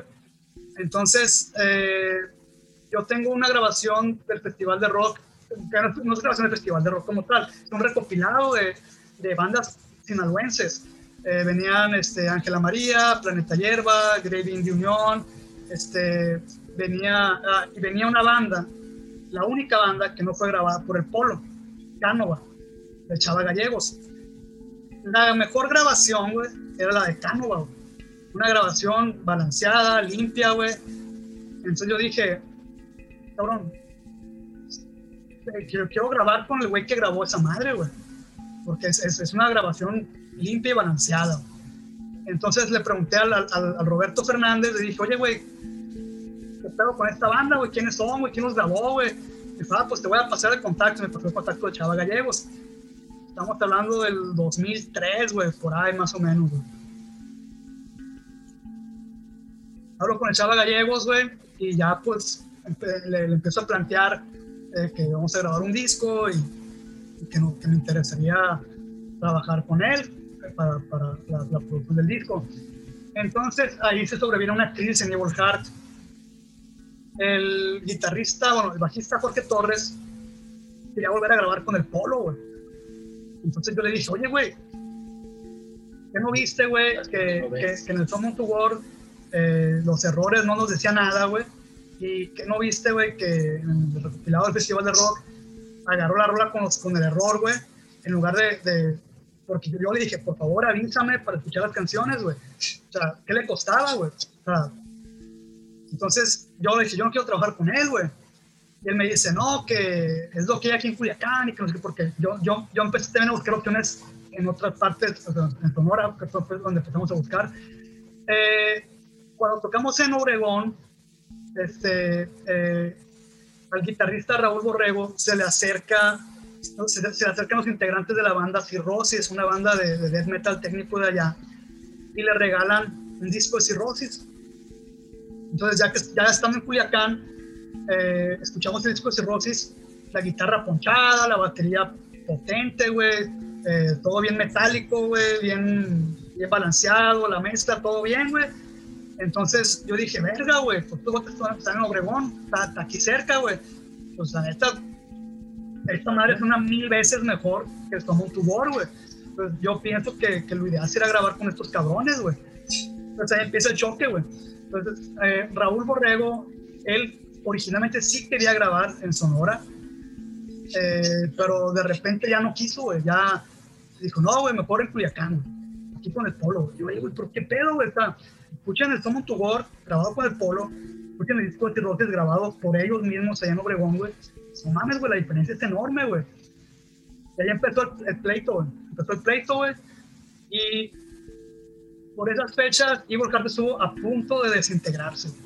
Yo ya estaba hasta la madre de, de, ese, fue el verano, el verano del 2003, más o menos. Yo ya estaba harto, güey, de, estar con él en ese pleito, güey. Y les dije, no, güey, pues, y, yo dije, ¿saben qué? Pues, eh, yo me voy a Obregón a grabar la batería, güey. O sea, hagan lo que quieran, güey. Entonces, no, que, no, que, que, si para esas son, dice el bajista, yo me voy a grabar a Los Ángeles y son mejor que ustedes. Dije, mira, güey, si la batería suena mejor, todo el disco va a sonar mejor, güey. Tú puedes tener un disco que suene muy chingón a la guitarra, muy chingón el bajo, muy chingón a la voz, pero si la batería suena culero, güey, todo el disco va a sonar culero, güey. Más en el metal, güey. Entonces yo le dije que, que era primordial, güey, que la batería, por ser el, la, espina dorsal de la música, eh, era conveniente que quedara grabada de la mejor manera.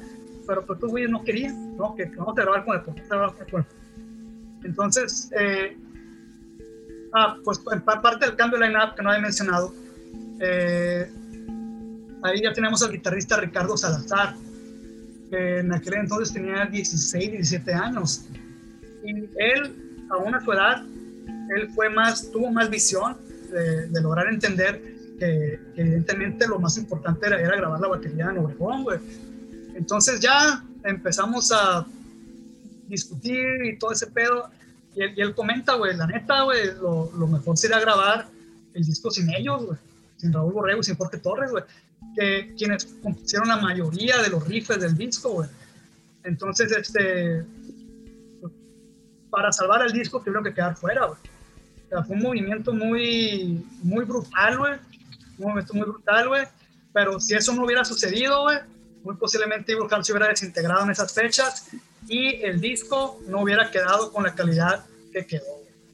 Entonces, eh, pues ya, ya quedamos como un, como un trío. Quedamos este, César Bañuelos en la voz, el vocalista que también grabó el Son Tubor, eh, Ricardo Salazar en la guitarra y yo en la batería. Entonces, te falta un bajista, güey. Y por esas fechas, la banda Supercios Nocturna eh, se andaban reformando y no tenían baterista, güey. Entonces yo les le, comenté, le comenté a, al bajista Sergio Arechiga, mejor conocido como el Cebollín. Le dije, oye, güey, este, si hacemos un cambalache, güey, tú tocas el bajo nivel y yo toco la batería en sus precios, güey. Y así ya que ya se, se completan las, las, dos bandas, güey. Entonces así estuvimos, estuvimos un año tocando así. Y ya este, él graba, graba en el disco, güey. Y ahí va la experiencia de la grabación eh, primero, ¿qué diferencias hay? Grabamos con un güey metalero, con un güey que, que sabe de metal, que, toca metal, que ha grabado metal. Entonces, eh, ya no es un desconocido para, para, lo que es el género y cómo grabarlo. Esa fue la, primera ventaja. Sí hubieron cosas que se pudieron haber mejorado, especialmente en la grabación de la guitarra, güey, porque este güey porque este güey no tenía no tiene amplificador, se grabó con un POD, güey. Entonces, eh, no queda igual de cogiente la guitarra por, por, con un amplificador, güey. Aunque hubiera sido un amplificador chico, hubiera quedado mejor. Pero de todas maneras, siento que quedó bien para lo que estaba disponible, ¿no? Entonces, ya, ya para grabar el bajo y la voz, ya era mucho, mucho gasto grabar en Obregón. Entonces, entonces este, se decide grabar eso con el Chava Gallegos. Entonces, eh, a mí me gustó mucho trabajar con Chava Gallegos porque aunque él no sea metalero, él tuvo un enfoque muy objetivo, un, enfoque muy objetivo y algo muy importante, corrigió cuando alguien cometía un error. Si el bajista no podía tocar algo, vuelvo a grabar. Si el vocalista grababa una voz que no quedaba bien, vuelvo a grabar. Eh, anunciaste mal, güey, te saliste de tiempo, te desafinaste, X y Z, vuelve a grabar. Pues eso me gustó mucho Chava Y eh, así fue como se, se, hizo este, este disco, güey. Eh, la verdad, la diferencia en, calidad entre el Summon to War y el Dark in Glory es abismal, güey. Es abismal. De hecho. Oye, el, el, Chava Gallegos fungía entonces en esa segunda grabación, fungía como un productor o ustedes, eh, eh, evidentemente como, como, como, hemos platicado con otras bandas, cuando entran a grabar, pues entran a grabar sus rolas con el sonido que, que piensan las bandas que es el que va a funcionar, pero pues entramos a grabar pues con lo que nosotros creemos sin ningún productor. Y en esta segunda grabación que nos comentas, el Chava Gallegos fungió como un productor o ya tenían ustedes alguien que les, que les dijera para, para dónde era el rumbo. No, pues, no, realmente no, no fungió como productor porque ya estaba grabada la batería la guitarra cuando, cuando él se involucró. Entonces ya realmente, a mí sí me hubiera gustado, digo, si pudiera regresar el tiempo, me hubiera gustado que el chavo hubiera grabado las guitarras. Porque yo sé que hubieran quedado mejor con él que con el, que con el, en el estudio de Obregón. Y más que nada por, porque Chava Gallegos, a pesar de tener muy poco equipo comparado con el Polo, tenía más creatividad y, y, le sacaba más jugo proporcionalmente hablando al mm. equipo, Además de que te daba una perspectiva de tu música desde otro género. Entonces, él, sin ser metalero, te decía, ¿sabes qué? Yo pienso esto, esto y aquello, Entonces, cosas, cosas que uno como metalero pues, no se daba cuenta. Entonces, por ejemplo, algunos, algunas cosas del bajo, él, las, él se cambió a la sugerencia del Chava, güey. porque el bajista, o entonces... Chava, el bajista, claro, claro. Ese, esa línea de bajo está muy simple, eh, está, está, muy simple, métele otra cosa, güey. Y no, pues como que ya él hacía una propuesta de qué hacerle al bajo, güey. Y, y, quedaba, güey. Quedaba. Y el, el, solo de bajo del de Electropic Possession eh, lo grabó el Chava Gallegos, Y ya, ya teníamos la idea de que iba a haber un solo de bajo ahí, pero no estaba estructurado, no estaba definido, güey. Entonces el Chava se le prendió el foco, hizo un solo ahí en caliente y quedó en el disco, güey. Esos son los mejores. Sí, y entonces a mí sí me hubiera gustado que, el Chavo hubiera grabado las guitarras, pero pues no sabíamos. Este, nos fuimos a se hizo lo que, lo que se pensó que era lo mejor en aquellos momentos. Claro. Entonces ya, antes de que saliera este disco, güey, eh, la persona de Monterrey, Reyes Amaro, yo le mandé unos MP3, güey. Y ¿sabes qué? Pues lástima que no te llegó el, material, pero aquí va algo de lo nuevo, güey. Le mandé la Kentucky Possession, güey, entre otras canciones, güey. Y dijo, no, está, está muy bien, güey, está con madre, güey ah, pues este, y ya, hasta ahí quedó, ¿no? Y de repente, pues, este disco ya decidimos maquilarlo. Este disco sí, la, la, la, inversión fue mucho mayor, fueron casi 30 mil pesos, hablando del 2003, güey. O sea, que la inflación es un billetón, güey. Un billetón, güey. Aún para hoy en día es una lana, güey. 30 a todo. Este, grabación y maquila. Sí. Sí, y este, y este disco fue financiado principalmente por mí, güey, porque yo era el único que trabajaba en aquel entonces, güey. Entonces, eh, aquí viene algo que, que, yo ya le he comentado a varias bandas. Si tú como banda ves todo a gastos iguales, equitativos, güey, tu banda te va a estancar, güey. Yo en muchas bandas que he visto que salen a flote, güey, casi siempre hay uno o dos que llevan más el peso financiero de la banda que los demás, que no todos ganan igual.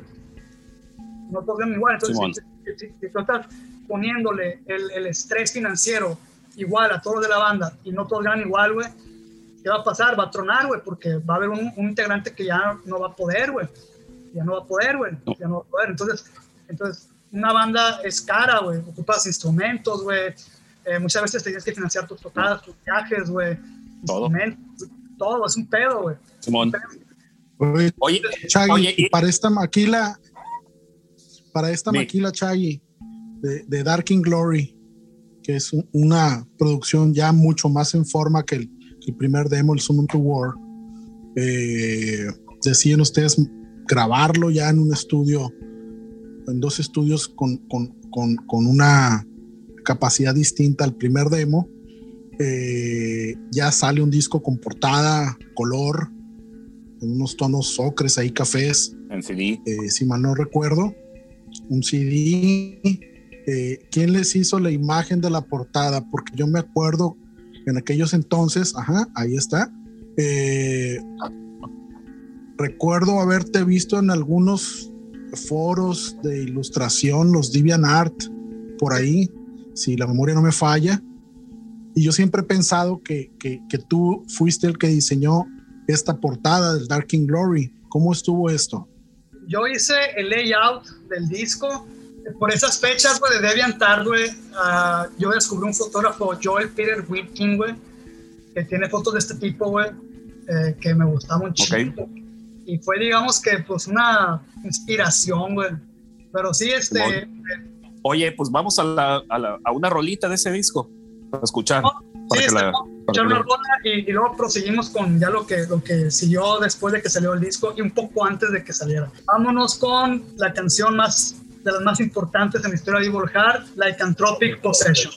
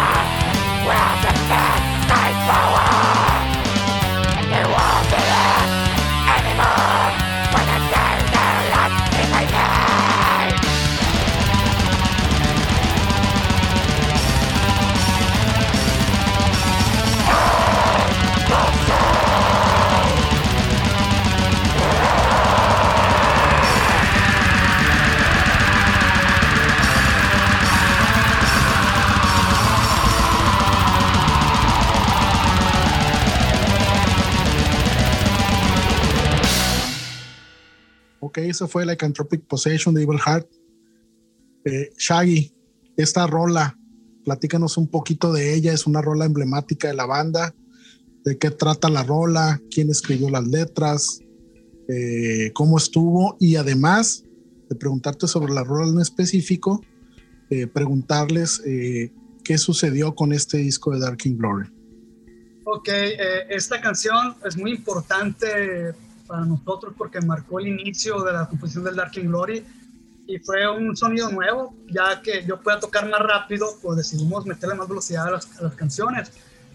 Yo en la época del Summon to War no hubiera podido tocar esta canción. Eh, la composición, ahí tenemos un guitarrista, Tomás Ramírez, él, él entró pues, muy joven a la banda, tenía, tenía 15 años. Él no, no duró mucho en la banda, desafortunadamente él ahorita está en California trabajando, pues, haciendo música, eh, ya no metal, él ya toca otro, tipo de música, músico muy talentoso, talento pulichi, perrón. Y este, hay, riffs de él, es en, la, es, la, única rola que, del disco que él alcanzó a meter riffs. Eh, entonces, um, ya, ya grabada esta canción, eh, la empezamos a mandar antes de que saliera el disco, güey. Pues aquí viene otra cosa que, que, quiero comentarle a las bandas. Muchas bandas se dejan llevar por los comentarios de sus amigos. Y los amigos les dicen, tocas bien chingón, se la creen, güey. Eres el mejor grupo, se la creen, güey. Eres, eres eh, la mejor banda de México, se la creen, güey. Y yo se lo he dicho mucha, a mucha gente, güey. No, no, no usen los comentarios de sus amigos como la vara con la que van a medir a su banda o a su trabajo, güey. Entonces yo empecé a mandar este, estas rolas, principalmente la que tuve Possession, hacia afuera. Y cuando existía el, bueno, no sé si, todavía existe el, MIRC, el, el MIRC ahí yo usaba mucho para intercambiar material con, con gente de otros países y le mandé rolas de Evil Heart, especialmente la que tuve Possession, a un güey de Suecia, güey ese güey tocaba en una banda, Nefrentic Chaotic Order, si mal no, si mal no recuerdo. Y ese güey me dijo, güey, ¿sabes qué? Este, la música está bien, pero la voz no, güey.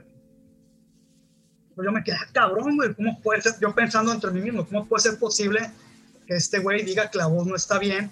Si, si aquí en Culiacán era lo que más gustaba, güey. Entonces, esa madre me dejó en shock. Entonces ya empecé a mandar el material a más gente fuera, güey. Y empezaron a ver dos, tres comentarios respecto a, la voz de, de, rueda del Dark Glory, güey. Que no estaba, estaba bien, decente o más o menos. Pero también había gente que decía que el trabajo vocal estaba muy chingón. Pero a mí, yo nunca me hubiera pasado por aquí, más porque la gente de aquí de Culiacán pues quedó muy, muy contenta con el trabajo eh, vocal entonces, yo sí como que me quedé verga. Entonces, pues, pues pedir opiniones externas para tener una perspectiva completa de, su trabajo, güey. Entonces, ya regresando a lo de Monterrey, eh, eh, un día me mandó un mensaje, ya que habíamos mandado maquilar. Estamos esperando la maquila del disco, güey, que se retrasó por mamadas pero ya después yo me di cuenta de que la persona que le iba a maquilar, entre comillas, no era un maquilador, era un intermediario, eh, era un güey de Tepic. Entonces, la verdadera maquila estaba en Ciudad de México, güey. Y cuando este güey manda los discos a Monterrey, que ahorita va, va la historia, eh, no llegaron a tiempo. Y ahorita me voy a, voy a contar todo cómo, estuvo el asunto. Entonces, Reyes Amaro, de Dark Vision Entertainment de Monterrey, me dice, oye, un, mensaje así de, de, putazo, ¿no? Oye, eh, ¿les interesa abrir la Dimo Borgir, güey? Y yo me quedé así, y dije, pues, Dimo, Borgir en esos momentos estaban en el, bueno, en la cumbre, güey, estaban rompiendo la cumbre de, del metal extremo a nivel mundial, güey. Yo dije, pues la verga, güey. Dije, no, pues déjame hablar con los plebes, pero Simón, güey. Y ahí voy en putita a hablarle a todos, güey, güey, Dimo Borgir, Dimo, no, pues jalados, jalados, jalados, jalados ya para, para ese entonces eh, ya había habido cambio de guitarristas. El guitarrista Ricardo Salazar, que grabó el disco Dark in Glory, se fue a vivir a Colima poco después de, de, grabar. Entonces Evil Heart duramos sin guitarrista varios meses, hasta que entró el guitarrista Alfredo Velarde, que ahorita vive en Guadalajara. Eh, él estuvo unos meses eh, con Evil Heart. Estuvo la tocada, la tocada de Imo fue su última tocada, de hecho. Y estaba el guitarrista Adrián Urias, que, que, él iba entrando a Heart y pues, que fue miembro pues, casi de, de toda la existencia de Heart. Entonces yo le dije, hey, pues está, está, está esta oportunidad, güey, qué pedo, ¿no? Pues, ¿cuándo es? Entonces, primero de mayo, primero de mayo del 2004, No, pues sobres, güey. Pues hicimos una tocada en el cráneo de perro, donde hacemos las tocadas metaleras de aquella época para sacar fondos, güey. Para sacar fondos, güey. Entonces, eh, pues, como pudimos, nos fuimos a Monterrey a tocar, nos financiamos todos los gastos nosotros la transportación principalmente, y allá pues sí nos dieron algo para comer y nos dieron hospedaje en casa de un amigo, de un amigo de, de Reyes, se llama Iván, el muchacho, muy buena onda este cabrón, hemos comido varias veces, muchos videojuegos y desmadre. Entonces, eh, ya pues era nuestra prueba de fuego. Eh, lo más que pudimos, güey, y traíamos en la mente lo mejor de nosotros, porque sabíamos que esta tocada podía ser la muerte o el fin para Evil Heart si algo salía mal. Entonces ya eh, nos llaman para hacer la prueba de sonido. Eh, uno de los guitarristas de Dimmu Borgir y la batería sesión estaban viendo el soundcheck. Y yo así como que, ah, pues, nos están viendo, qué buena onda. ¿Cuál otro guitarrista también fue a vernos? Eh, y, y este y ya, ya, ya pues viendo el soundcheck dije, bueno, pues ya, ya saben algo, ¿no? De, de nosotros. La maquila se supone que iba a estar antes de la tocada con Dimmu Borgir, güey. Desgraciadamente, el disco llegó dos días después a Monterrey, después de la tocada. Y, y a mí me dio un chingo de coraje, güey, porque yo sé que, que, si el disco hubiera llegado tiempo para tocar Dimmu Borgir, hubiéramos vendido bastantes discos porque la, la reacción de la gente fue muy buena, güey. Órale y en esta tocada había no, no, solamente gente de Monterrey, había gente de, de, otras ciudades mexicanas, algunos promotores o que tenían fanzines, güey. Y posteriormente de la tocada nos, nos contactaron, hey, los vimos en Monterrey con Dimmu Borgir, estuvo muy chingón, güey. Eh, me interesa su material, güey. Entonces yo me quedo pensando, ¿qué hubiera pasado si el material hubiera estado listo ahí en el momento? Pues, Disponible en ese momento. Sí. Hubiera movido más. Claro. Movido más. Entonces yo sí le dije al vato, este, la, la, la, le dije, loco, no mames, güey, te pasaste de verga, güey, o sea, chingos de meses que te, que te para entregar el material y lo entregaste dos días tarde, güey, no mames, güey. Pero bueno, esa tocada fue muy productiva, güey. Eh, un promotor de San Luis Potosí que nos dio, eh, Morris Visions Entertainment, eh, él nos, nos dijo, ¿saben qué? Me, me, me gustó mucho, me tocaron, eh, me gustaría que, que tocaran acá, que le abrieran a, a, a una banda, unos eventos. Ah, pues, ¿y qué eventos tienes? No, pues que tengo a Morbid Angel, güey. Yo, Morbid Angel, a la verga, dije, es de mis grupos favoritos, güey. Le dije, no, pues Simón, güey. Pues ahí empiezan otros problemas en la banda, güey. Eh, como ya lo mencionamos, tener una banda cuesta, güey. Tener una banda es caro, implica muchos esfuerzos, sacrificios, güey. Y cuando los sacrificios no son iguales, güey, se le cargan más a un integrante, pues está cabrón, güey. Entonces, eh, por X o por Y se canceló lo de Morbid Angel, güey. ¿Eso, ¿Eso, tocado hubiera sido en Monterrey también, Chagui? No, a ser en San Luis Potosí. Órale. En San Luis Potosí. Entonces, eh, pues se canceló y ahí empiezan los problemas con César Bañuelos, el sapo, de que él comenta, pues, de que, que bueno que se canceló la tocada porque él, él no, no, hubiera podido, podido ir, güey. Entonces ahí entramos al dilema, entramos al dilema de, ¿qué pedo? ¿Qué hacemos, güey? Seguimos con él y nos vamos a quedar estancados, posible, a perder oportunidades que puedan hacer que la banda crezca, o pues otro vocalista, güey, y pues podemos seguir creciendo, güey. Entonces esa fue una decisión, decisión muy difícil, güey este, y contrario a lo que mucha gente piensa o dicen por ahí, las expulsiones en Evil Heart nunca han sido de manera unilateral. ninguna.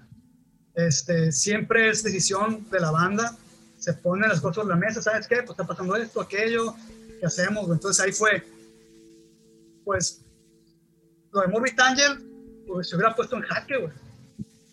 Simplemente hubiéramos perdido la tocada, güey. Entonces ya estaban haciendo oportunidades, ofertas para tocar en eventos grandes, güey. Y era perderlos con esta alineación, con César en la voz, o buscar un vocalista y poder hacer los eventos, güey. Pues dijimos, no, güey, pues tenemos que, tenemos que seguir adelante, güey. El grupo, estamos demostrando el potencial, pues ni modo, güey. Entonces, este, César tuvo que quedar fuera de la banda, güey. César tuvo que quedar fuera de la banda eh, y el, punto de quiebre fue, fue ese, ese, hecho de la tocada de Morbid Angel, de que se canceló, pero eh, si, si, hubiera, si hubiera sucedido, no hubiéramos podido ir tal vez. Entonces, eh, ahí empiezan muchos problemas para Evil Heart en Culiacán. En Culiacán. Entonces, de las últimas tocadas con, con César, va otra vez lo mismo que ya he comentado, de que gente que me decía que la voz no les había gustado. Y a mí la voz, en lo personal, a mí me fascinaba la voz de, de César en su tocar. Okay. Y yo decía, pues qué raro, güey, qué raro, se me hace muy raro, güey. Pero va de nuevo a lo, a lo, que comenté, que tú no debes de dejarte llevar por los comentarios de tus amigos. Tú busca opiniones externas, mientras más externas, mejor, porque van a ser con menos prejuicio y más objetivas. Entonces, eh, casi por arte de magia, eh, cuando fue la expulsión de César, el sapo, me, me agrega al Messenger un camarada Jorge Millán, mejor conocido como el Sana.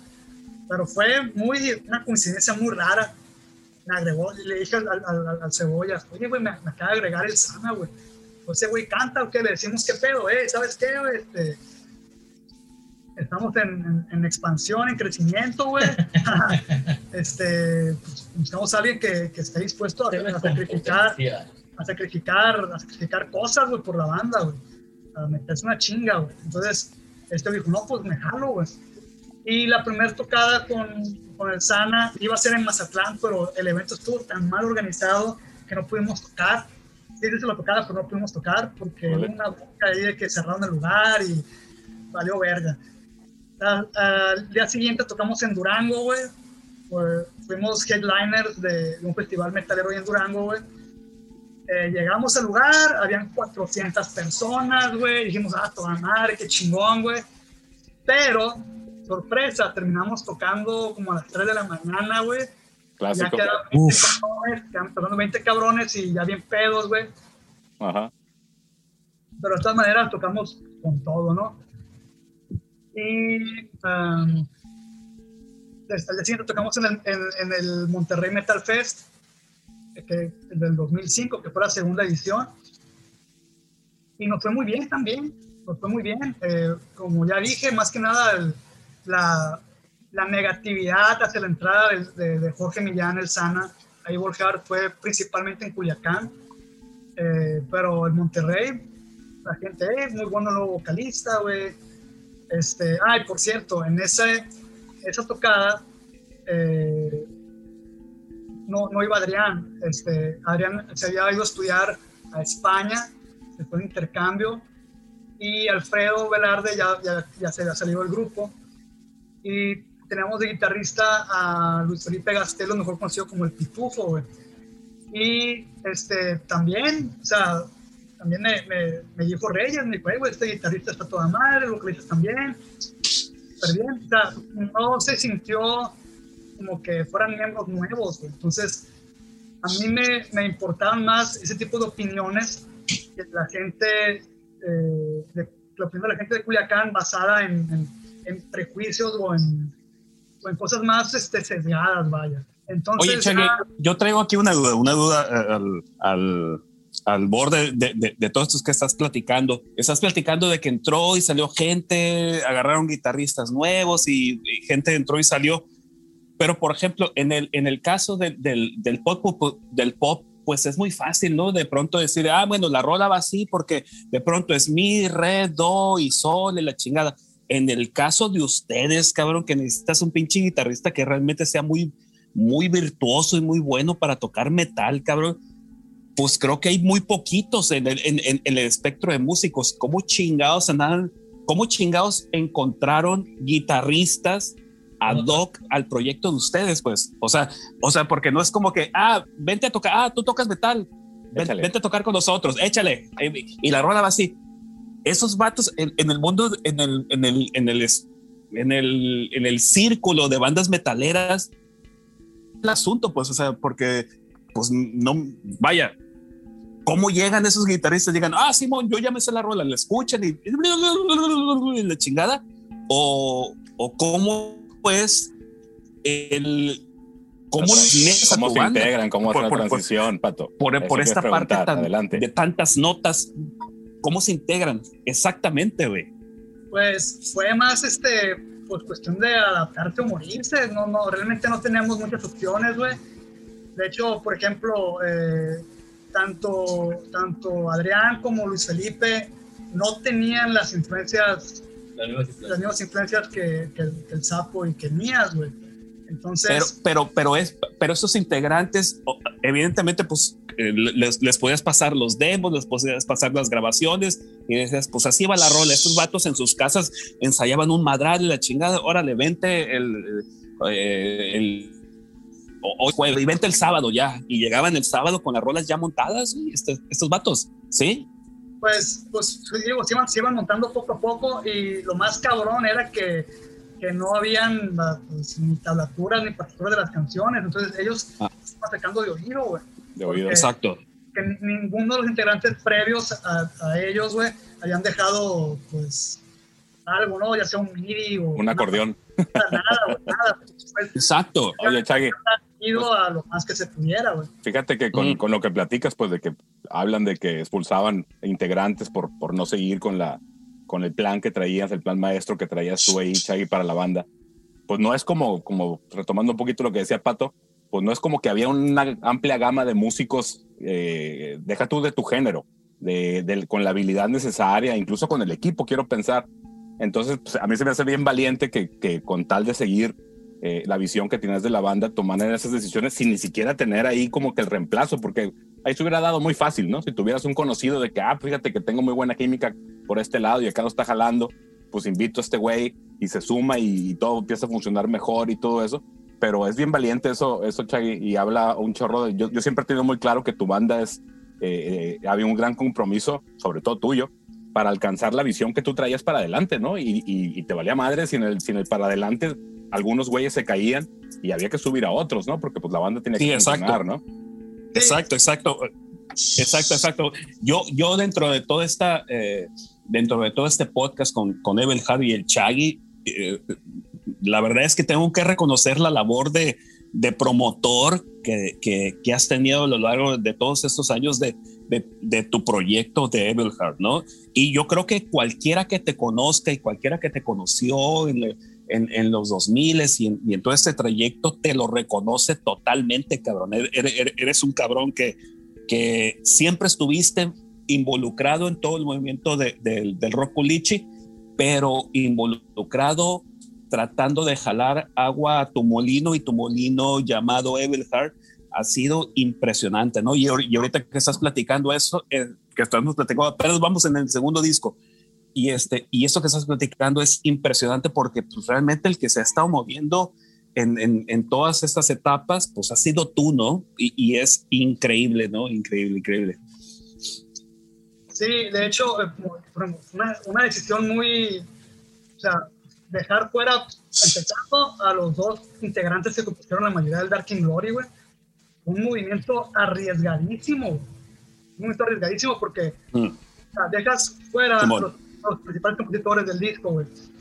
Y de hecho, nosotros, ya que ellos quedaron fuera, hicimos una rola más que hicimos entre Ricardo y yo. esa rola, yo, yo tenía algunos riffs, por decirlo así, en MIDI y a veces me agarraba a pendejear en el cakewalk y ponía notas así a lo pendejo hasta que encontraba hasta que encontraba una melodía que me gustaba, güey. Y, y, ahí saqué dos riffs que quedaron en, en, esa, en, una, en, la última canción que hicimos que se llama The Black Hudson. este, para nosotros fue, esa, hacer esa canción fue muy importante. Fue muy importante porque comprobó que Ivor Hart podía seguir sin Raúl Borreus y Jorge Torres, que, que fueron los que, quienes compusieron la mayoría de los riffs de las rolas previas. Pues, y la rola sonaba a Dark Glory. Ok. O sea, cualquier persona que escucha el disco no sospecharía que, que, que hay un, que hubo cambio de integrantes entre esta canción y las anteriores, porque tienen, el, tienen la misma estructuración, este, los mismos tipos de cambio, O sea, son, son estructuralmente muy similares, ¿no? Eh, pues lo otro, respecto a los guitarristas, siempre fue muy complicado, pues sí, hasta la fecha inclusive. Y pues bueno, eh, tocaron, sí, pues varios guitarristas en Evil Heart. Eh, eh, Luis Felipe entró, salió, regresó. Adrián entró, se fue de intercambio, regresó. Pero, y, y, otros que estuvieron, pues, que duraron muy poquito, mucho, muy poquito tiempo en la banda. Entonces, mmm, pues no, no había de otra, güey. Era, era lo, lo, claro. que, lo, lo, que teníamos al alcance. Y de hecho, eh, tanto Adrián como Luis Felipe, ellos escuchaban más metal progresivo, no tanto Death o Black, como era la, la línea de Evil Heart. Pero poco a poco se, se fueron adaptando a, a, lo que era a lo que era este, la, la, la visión de Evil Heart, güey. De, ya el estilo de ustedes, pues, claro. Sí. Oye, Chagui, y para no quedarme con esta pregunta en el tintero eh, y sin, sin ningún afán de hacer controversia ni nada, eh, no hubo ningún tema de que grabaran las canciones de este par de integrantes que dejaron de ser parte del proyecto cuando ya iban a grabar y, y que las hayan grabado y lo hayan sacado el disco ya sin ellos. Eh, ya ya, ya de, de, después del Dark Glory. O... Sí, el, estaban este par de integrantes que compusieron la mayor parte de las sí, canciones. Ajá. Sí, bueno, en la época de Dark Glory ellos no grabaron. Ellos no grabaron Dark Glory. Así es. Pero ya para lo que fue el siguiente álbum, Strong Annihilation, este, tanto Luis, Luis Felipe como Adrián, los dos grabaron, a pesar de que estuvieron de manera intermitente en la banda, eh, sí, sí, sí grabaron los dos. Sí, pero en el Dark Glory no hubo ninguna controversia de que grabaran la música que había compuesto ah, okay, este ya. par. ¿eh? Sí, sí, sí hubo controversia. Ok. Controversia, pero pues Se libró. era, era, era, era, ese, era Las cosas eso. son como son. Claro, Sí, claro. Era hacer eso o, o, o no grabar, güey, porque yo, yo no iba a grabar con el polo. Eso ya, yo lo tenía bien claro, güey. Correcto. Oye, Chagui, Oye, ¿y Chagui, cómo- cómo- Adelante yo sí, adelante yo sí. ¿Cómo, ¿Cómo transitan después de todos estos cambios en la alineación de la banda para grabar el Storm of An- Annihilation? ¿Cómo, cómo, ¿Cómo van decidiendo ustedes para dónde va tomando el rumbo la banda? Más asentados, con más tablas en el escenario, con más técnica ya, más conocimiento para hacer rolas, más presentaciones en vivo, con nuevas oportunidades. ¿Cómo aterrizan ustedes para grabar en, en, en, en, en 2007 creo que fue, Sí, donde sacan el Storm y hay un cambio muy sustancial y para arriba. sí, este, como ya mencioné, el haber grabado con Chava Gallegos para mí fue una experiencia muy grata. Eh, Chava me hizo observaciones de las composiciones del Dark in Glory. Me, me dijo, ¿sabes qué? Esto está bien, pero se puede mejorar. Este, fíjate las estructuras de las bandas que te gustan a ti, escucha la estructura de tu, de tu grupo y empecé a ver ciertas cosas que, que eran mejorables. Entonces, eh, para mí, uno como músico o como banda siempre debe estar abierto a las críticas, sean buenas, sean malas. Hay que analizar de quién viene, con qué intención traen. Obviamente, si es algo muy tiramierda que no, que no tiene fundamento, pues lo tiras a la chingada. Si es algo muy que te están chupando el boli sin sentido, también tíralo a la chingada porque no te sirve de ni vergas, güey. Entonces, es tratarse de quedar con lo más centrado, con lo, con lo, más objetivo y especialmente de gente que tiene más experiencia que tú, que es lo que mucha gente no entiende. Claro.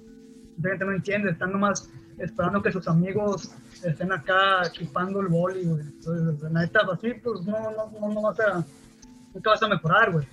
Pues busca crítica y comentarios de personas que sepan más que tú, que tengan más experiencia que tú. Entonces ahí Chava me hizo muchas observaciones de, de, de, la composición del, del Dark in Glory, güey. Este, y voy a hacer una pausa aquí respecto a lo que mencionaron, respecto a la promoción y todo eso. Eh, algo que ayudó mucho a expandir a Evil Heart, fue el hacer tocadas, hacer tocadas con bandas de otros estados. Entonces, eh, yo me di cuenta que difícilmente Evil Heart iba a salir de Sinaloa si yo no traía bandas de otros estados a Sinaloa, porque Sinaloa es, era un cero a la izquierda en el metal en aquella época. Entonces, eh, pues afortunadamente este lugar pleno de perro, pleno de perro que estaba eh, detrás de la casa del bajista Cebollín, ahí por el Cobal 26, güey, eh, fue un lugar muy apropiado para hacer tocadas, güey. Hicimos tocadas ahí 2003, 2004, 2005, güey. Y trajimos este, a de Querétaro, güey. este, este, ¿cómo? Infernal Damnation de, de Aguascalientes, Anton de Tamaulipas, güey. Black Torment de Tepic, güey. Eh, y, otras bandas, Sarcoma, güey. Bueno, Sarcoma no fue, no fue ahí, pero fue, fue, bueno, tenemos varias bandas, ¿no? Ravager de Querétaro fue la que después se convirtieron en Hackaway, se fue la, primera tocada ya con una banda de fuera. Y este, eso nos ayudó bastante a, posicionar a Evil güey, porque ahí ya teníamos gente de otros estados que sabían que había movimiento en, Sinaloa, que no nada más eran, eran corridos y banda en Sinaloa. Entonces, ya después de la tocada de, de Dimo Borgir, se da más a conocer el grupo, güey. Eh, sale un recopilado llamado Metal México, que era un, grupo de MSN, eh, viene Evil Heart, este, y eso ayudó mucho a la banda. De hecho, yo ahorita que me quedo pensando, eh, Evil Heart fue de las primeras bandas mexicanas en tener página web, inclusive en tener el, el evilheart.com, güey, lo compré en el 2003, güey y sí pienso hoy en día que me faltó explotar esa, esa área, esa parte. Sí pienso que se le pudo haber sacado más, proyecto, más provecho, mejor dicho, pero yo andaba muy atosigado con la negatividad de los integrantes, cambios de, de line-up, güey, estar arreando gente, ven ensayar, güey, eh, no lleguen tarde y toda esa ola de mamadas. Y aparte estar haciendo los eventos, güey entonces sí era, era muy pesado. Tal vez si hubiera tenido más apoyo de los integrantes, güey, eh, se, hubiera podido haber logrado una, una promoción mayor, güey. Eh, y ya regresando a, a Storm of Annihilation, bueno, me voy a quedar un poquito antes. Eh, Hay una pregunta, Chagui. En el acoplado que, que comentas, ¿subieron una canción que ya habían grabado o grabaron alguna canción especial para ese acoplado? no, se usó Like Entropic Possession. Correcto. Vale. Y este, eh, Dark in Glory fue un disco muy productivo. Yo creo que tuvimos como unas 50 tocadas. Los que también con ese les dio les cerró las puertas con Dimo Borgir, les cerró las puertas con Behemoth, con Amon Amar. Sí, de, de salieron, salieron, salieron, varias tocadas con grupos internacionales y fue una puerta tras otra. Entonces, había veces que, que pareciera que Evil Heart ya no tiene nada más que dar iba el grupo para abajo y se abrió una nueva puerta, como fue lo de Imu Borgir, güey. Oye, con lo, con, lo, que comenta ahorita Draco, el disco, o sea, mandar el disco a otros lados fue lo que les dio oportunidad de, de participar en ciertos eventos, o, el, eh, conecte de otra forma, o cómo, cómo, eh, cómo sucedió.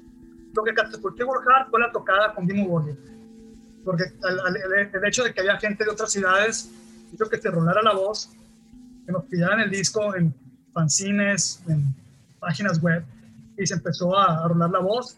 Y aparte se empezó a rolar la voz de que, de que dábamos un muy buen show en vivo. Entonces eso ayudaba a que nos, nos quisieran ver en otras ciudades. Ok. Y estas, estas tocadas que organizaste aquí en Culiacán, en el Cráneo del Perro y en otros lugares, eh, ¿fue recíproco? O sea, ¿invitabas una banda de fuera y se iban ustedes a tocar con ellos para allá? ¿O, o cómo sucedió ahí? En ocasiones sí, en ocasiones no, porque algunas bandas, por ejemplo, eh, Kakavitz, que antes era Ravager, ellos ya están a un nivel más grande. Entonces, ellos ya no hacían eventos, pero el tú estar compartiendo escenario con ellos te daba, te daba cierto renombre, güey. Entonces, no, porque ¿con, quién, con, qué, ¿con qué grupos no han tocado? No, porque tocamos con, con güey. Entonces ya era como que, ah, órale, pues. Y, y, y- sí, y Claro. había conectes El- con ellos. El Entonces, solo, ya- el solo hecho de decirlo ya te daba cartel, ¿no?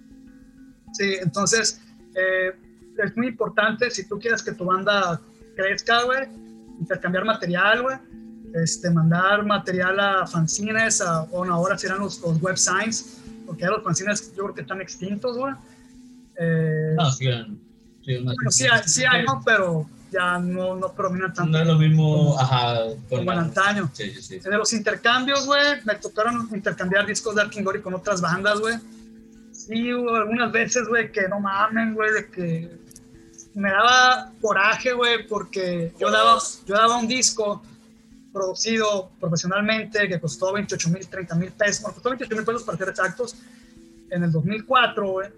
Y, y me daban unos pinches, ya unas pinches garras, güey, de, de CDs, güey, pixeleados, güey, mal producidos, güey.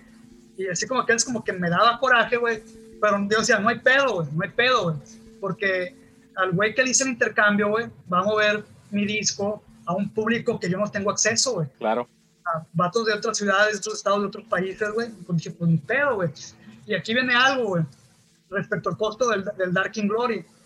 El Dark in Glory costó 28 mil pesos, eh, La producción. ya todo, producción y maquila. güey. Sacamos mil discos, güey. Entonces decidimos venderlo en 50 pesos, güey, para tratar de moverlo rápido, güey. Y un amigo me comenta, güey, oye, güey, ¿cuánto les costó el disco? No, pues 28 mil. ¿Y cuánto lo van a dar? En 50. ¿Y cuánto sacaron? Mil. Y el güey, van a, a la verga, 50 mil pesos, güey. Les van a quedar 32 mil pesos de ganancias, güey. No mames, güey. Yo, no, güey. No, no, no, no, no. no no es el pedo, güey. Porque, no, no. porque, de hecho, yo, yo creo, güey, que la mitad de discos, güey, no fueron vendidos, güey. Fueron colocados, güey, en intercambios con bandas, güey. Intercambio de aquí, de promoción para aquí, para allá, güey. Eh, pero, sí, No, claro. Ojalá, ojalá fuera así de mágica la matemática cuando se habla de una producción, ¿no? Independiente sobre todo. No solo eso, eh, el Dark Glory en acabarse, digo, ahorita ya no tengo discos Dark Glory, eh, pero no se vendieron en un año, güey. O sea, fueron varios años, güey, para que se me acabaran, güey.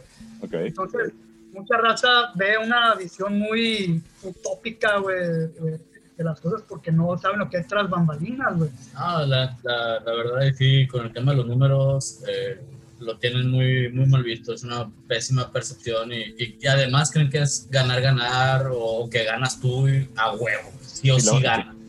Sí, claro, que la, que la ganancia es pura, pues. Que todos ganan. Pedo, pues. no. Sí, no, No, es- si, lo, si lo ves así no vas a llegar lejos, porque en exactamente. realidad un trabajo de este tipo se convierte en una moneda de cambio, pero en inversión. Sí, Por sí, supuesto. Le vas a perder, inviertes en otras áreas que no puedes atacar, como el que te escuchen en lugares donde no tienes presencia, donde no te conocen. Pero económicamente no es negocio, definitivamente, ¿no? definitivamente.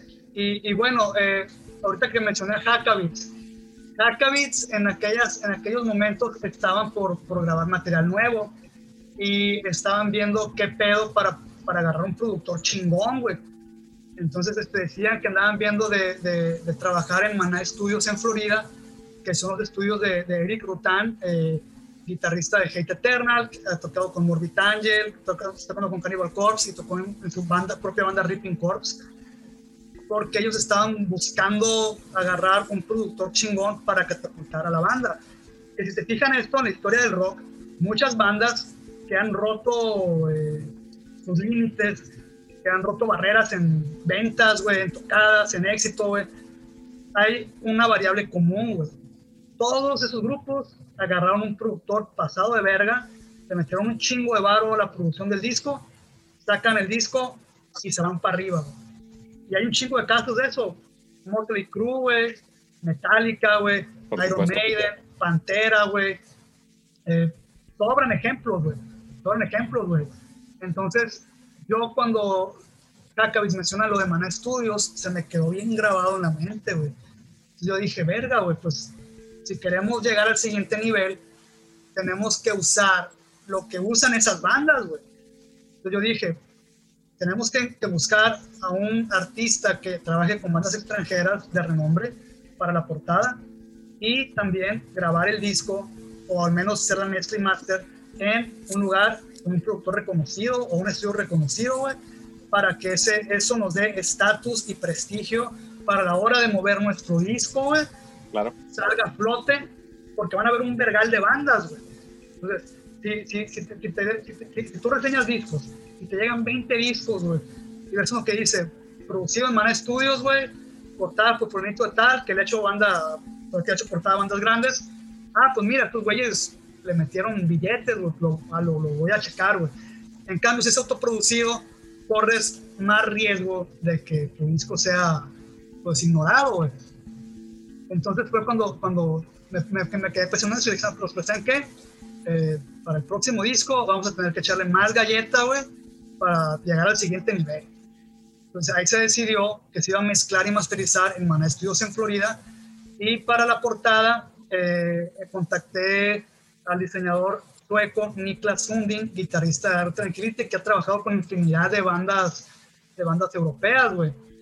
Entonces, eh, ya para la composición del disco, güey, eh, la primera canción salió, eh, se hizo con, con, con Luis Felipe, alias El Pitufo, salió rápido, salió rápido esa canción.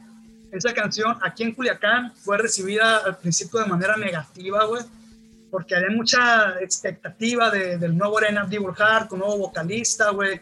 Eh, y sí hubo, hubo, hubo mucha renuencia, ¿no? De que nuevo sonido y porque ya, ya estamos tocando más death metal. Ya lo estamos alejando del, Black Death, del Dark in Glory, güey. Entonces sí hubo, hubo mucha renuencia, güey. Ya después eh, que Luis Felipe sale de la banda, se sale de la banda, eh, empezamos a componer con Adrián. Y con Adrián, pues tardamos un chorro en, en- en componer dos canciones, güey. Este, y ya, ya después de eso, ya, ya tenemos dos canciones y la meta era sacar unos 40 minutos de música, güey. Entonces ahí viene un problema, tanto con Adrián y como como con Luis Felipe, que, que no tenían la mentalidad de, de trabajo en equipo al principio. Entonces era mis riffs, mis riffs, mi rola, mi rola, güey. Y, y en las tocadas eh, parecía concurso de, solos, güey. En lugar de tocar los solos a como, eran en las canciones. Y yo les dije, güey, esta madre no es un pinche concurso de, de ver quién será más cabrón, güey. Toquen los, los, los solos como, son, güey.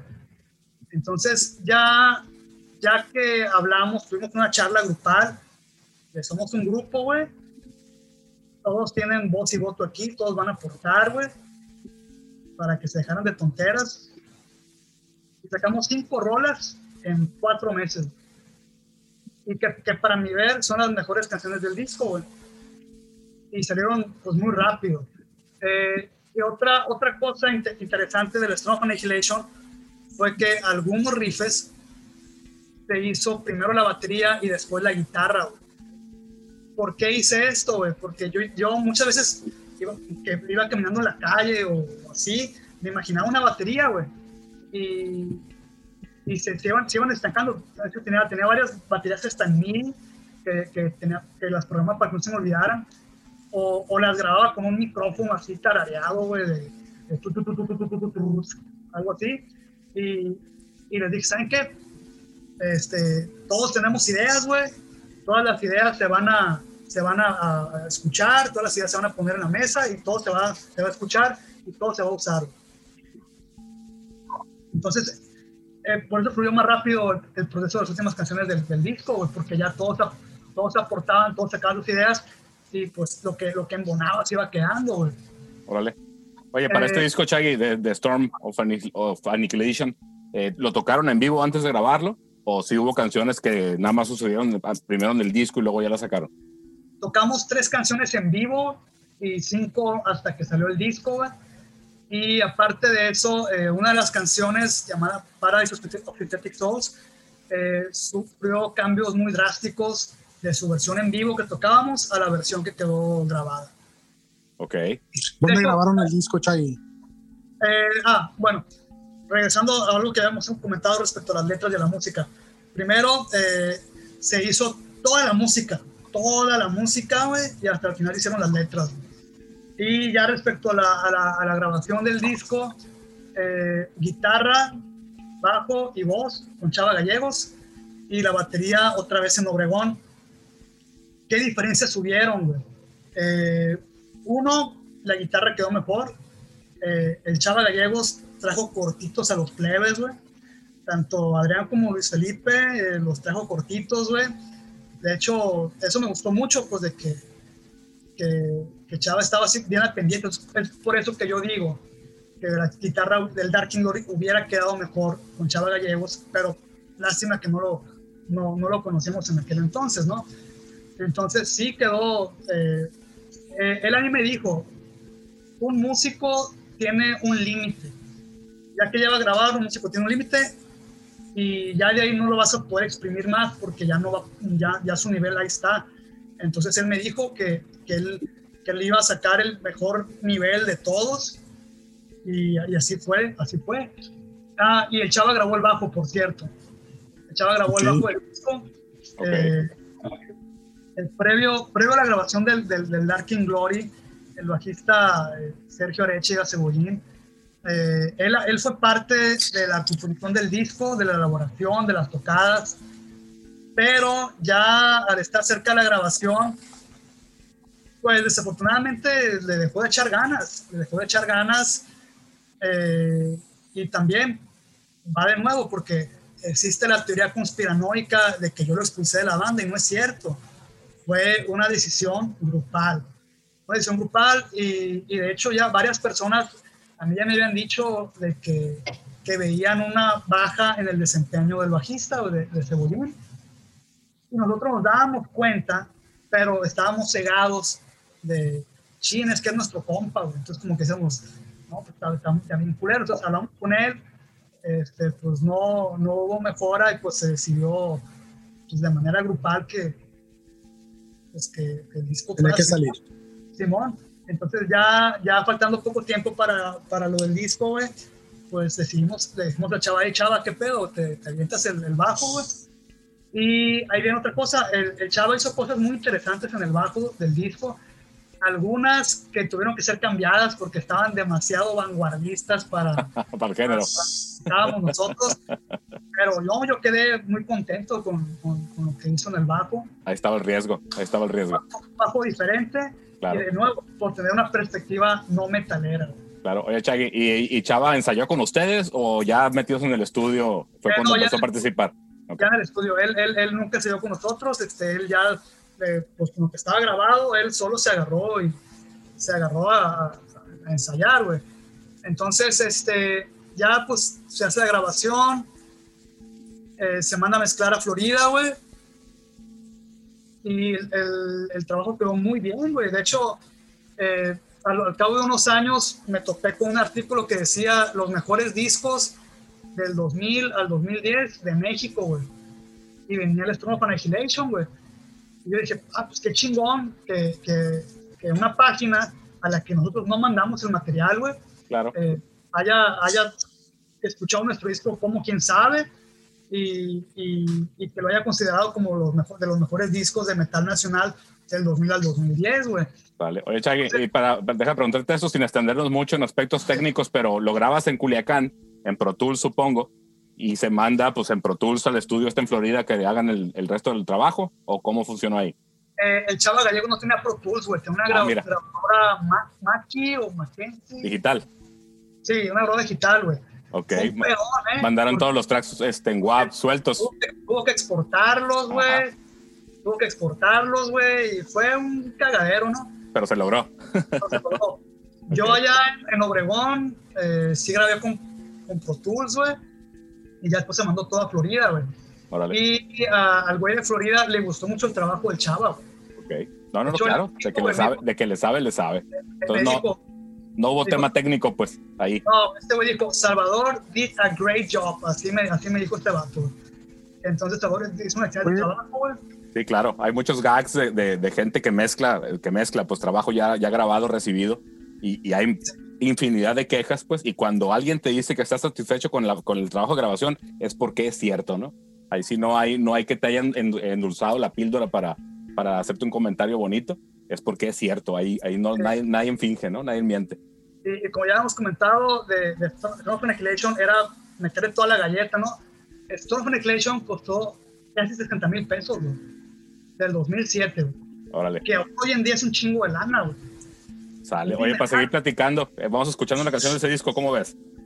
Sí, ok, vámonos con lo que fue para mí la canción más desafiante de, de este disco y de mis favoritas, Symmetrical Ah, huevo, Carnage. Symmetrical. Yeah.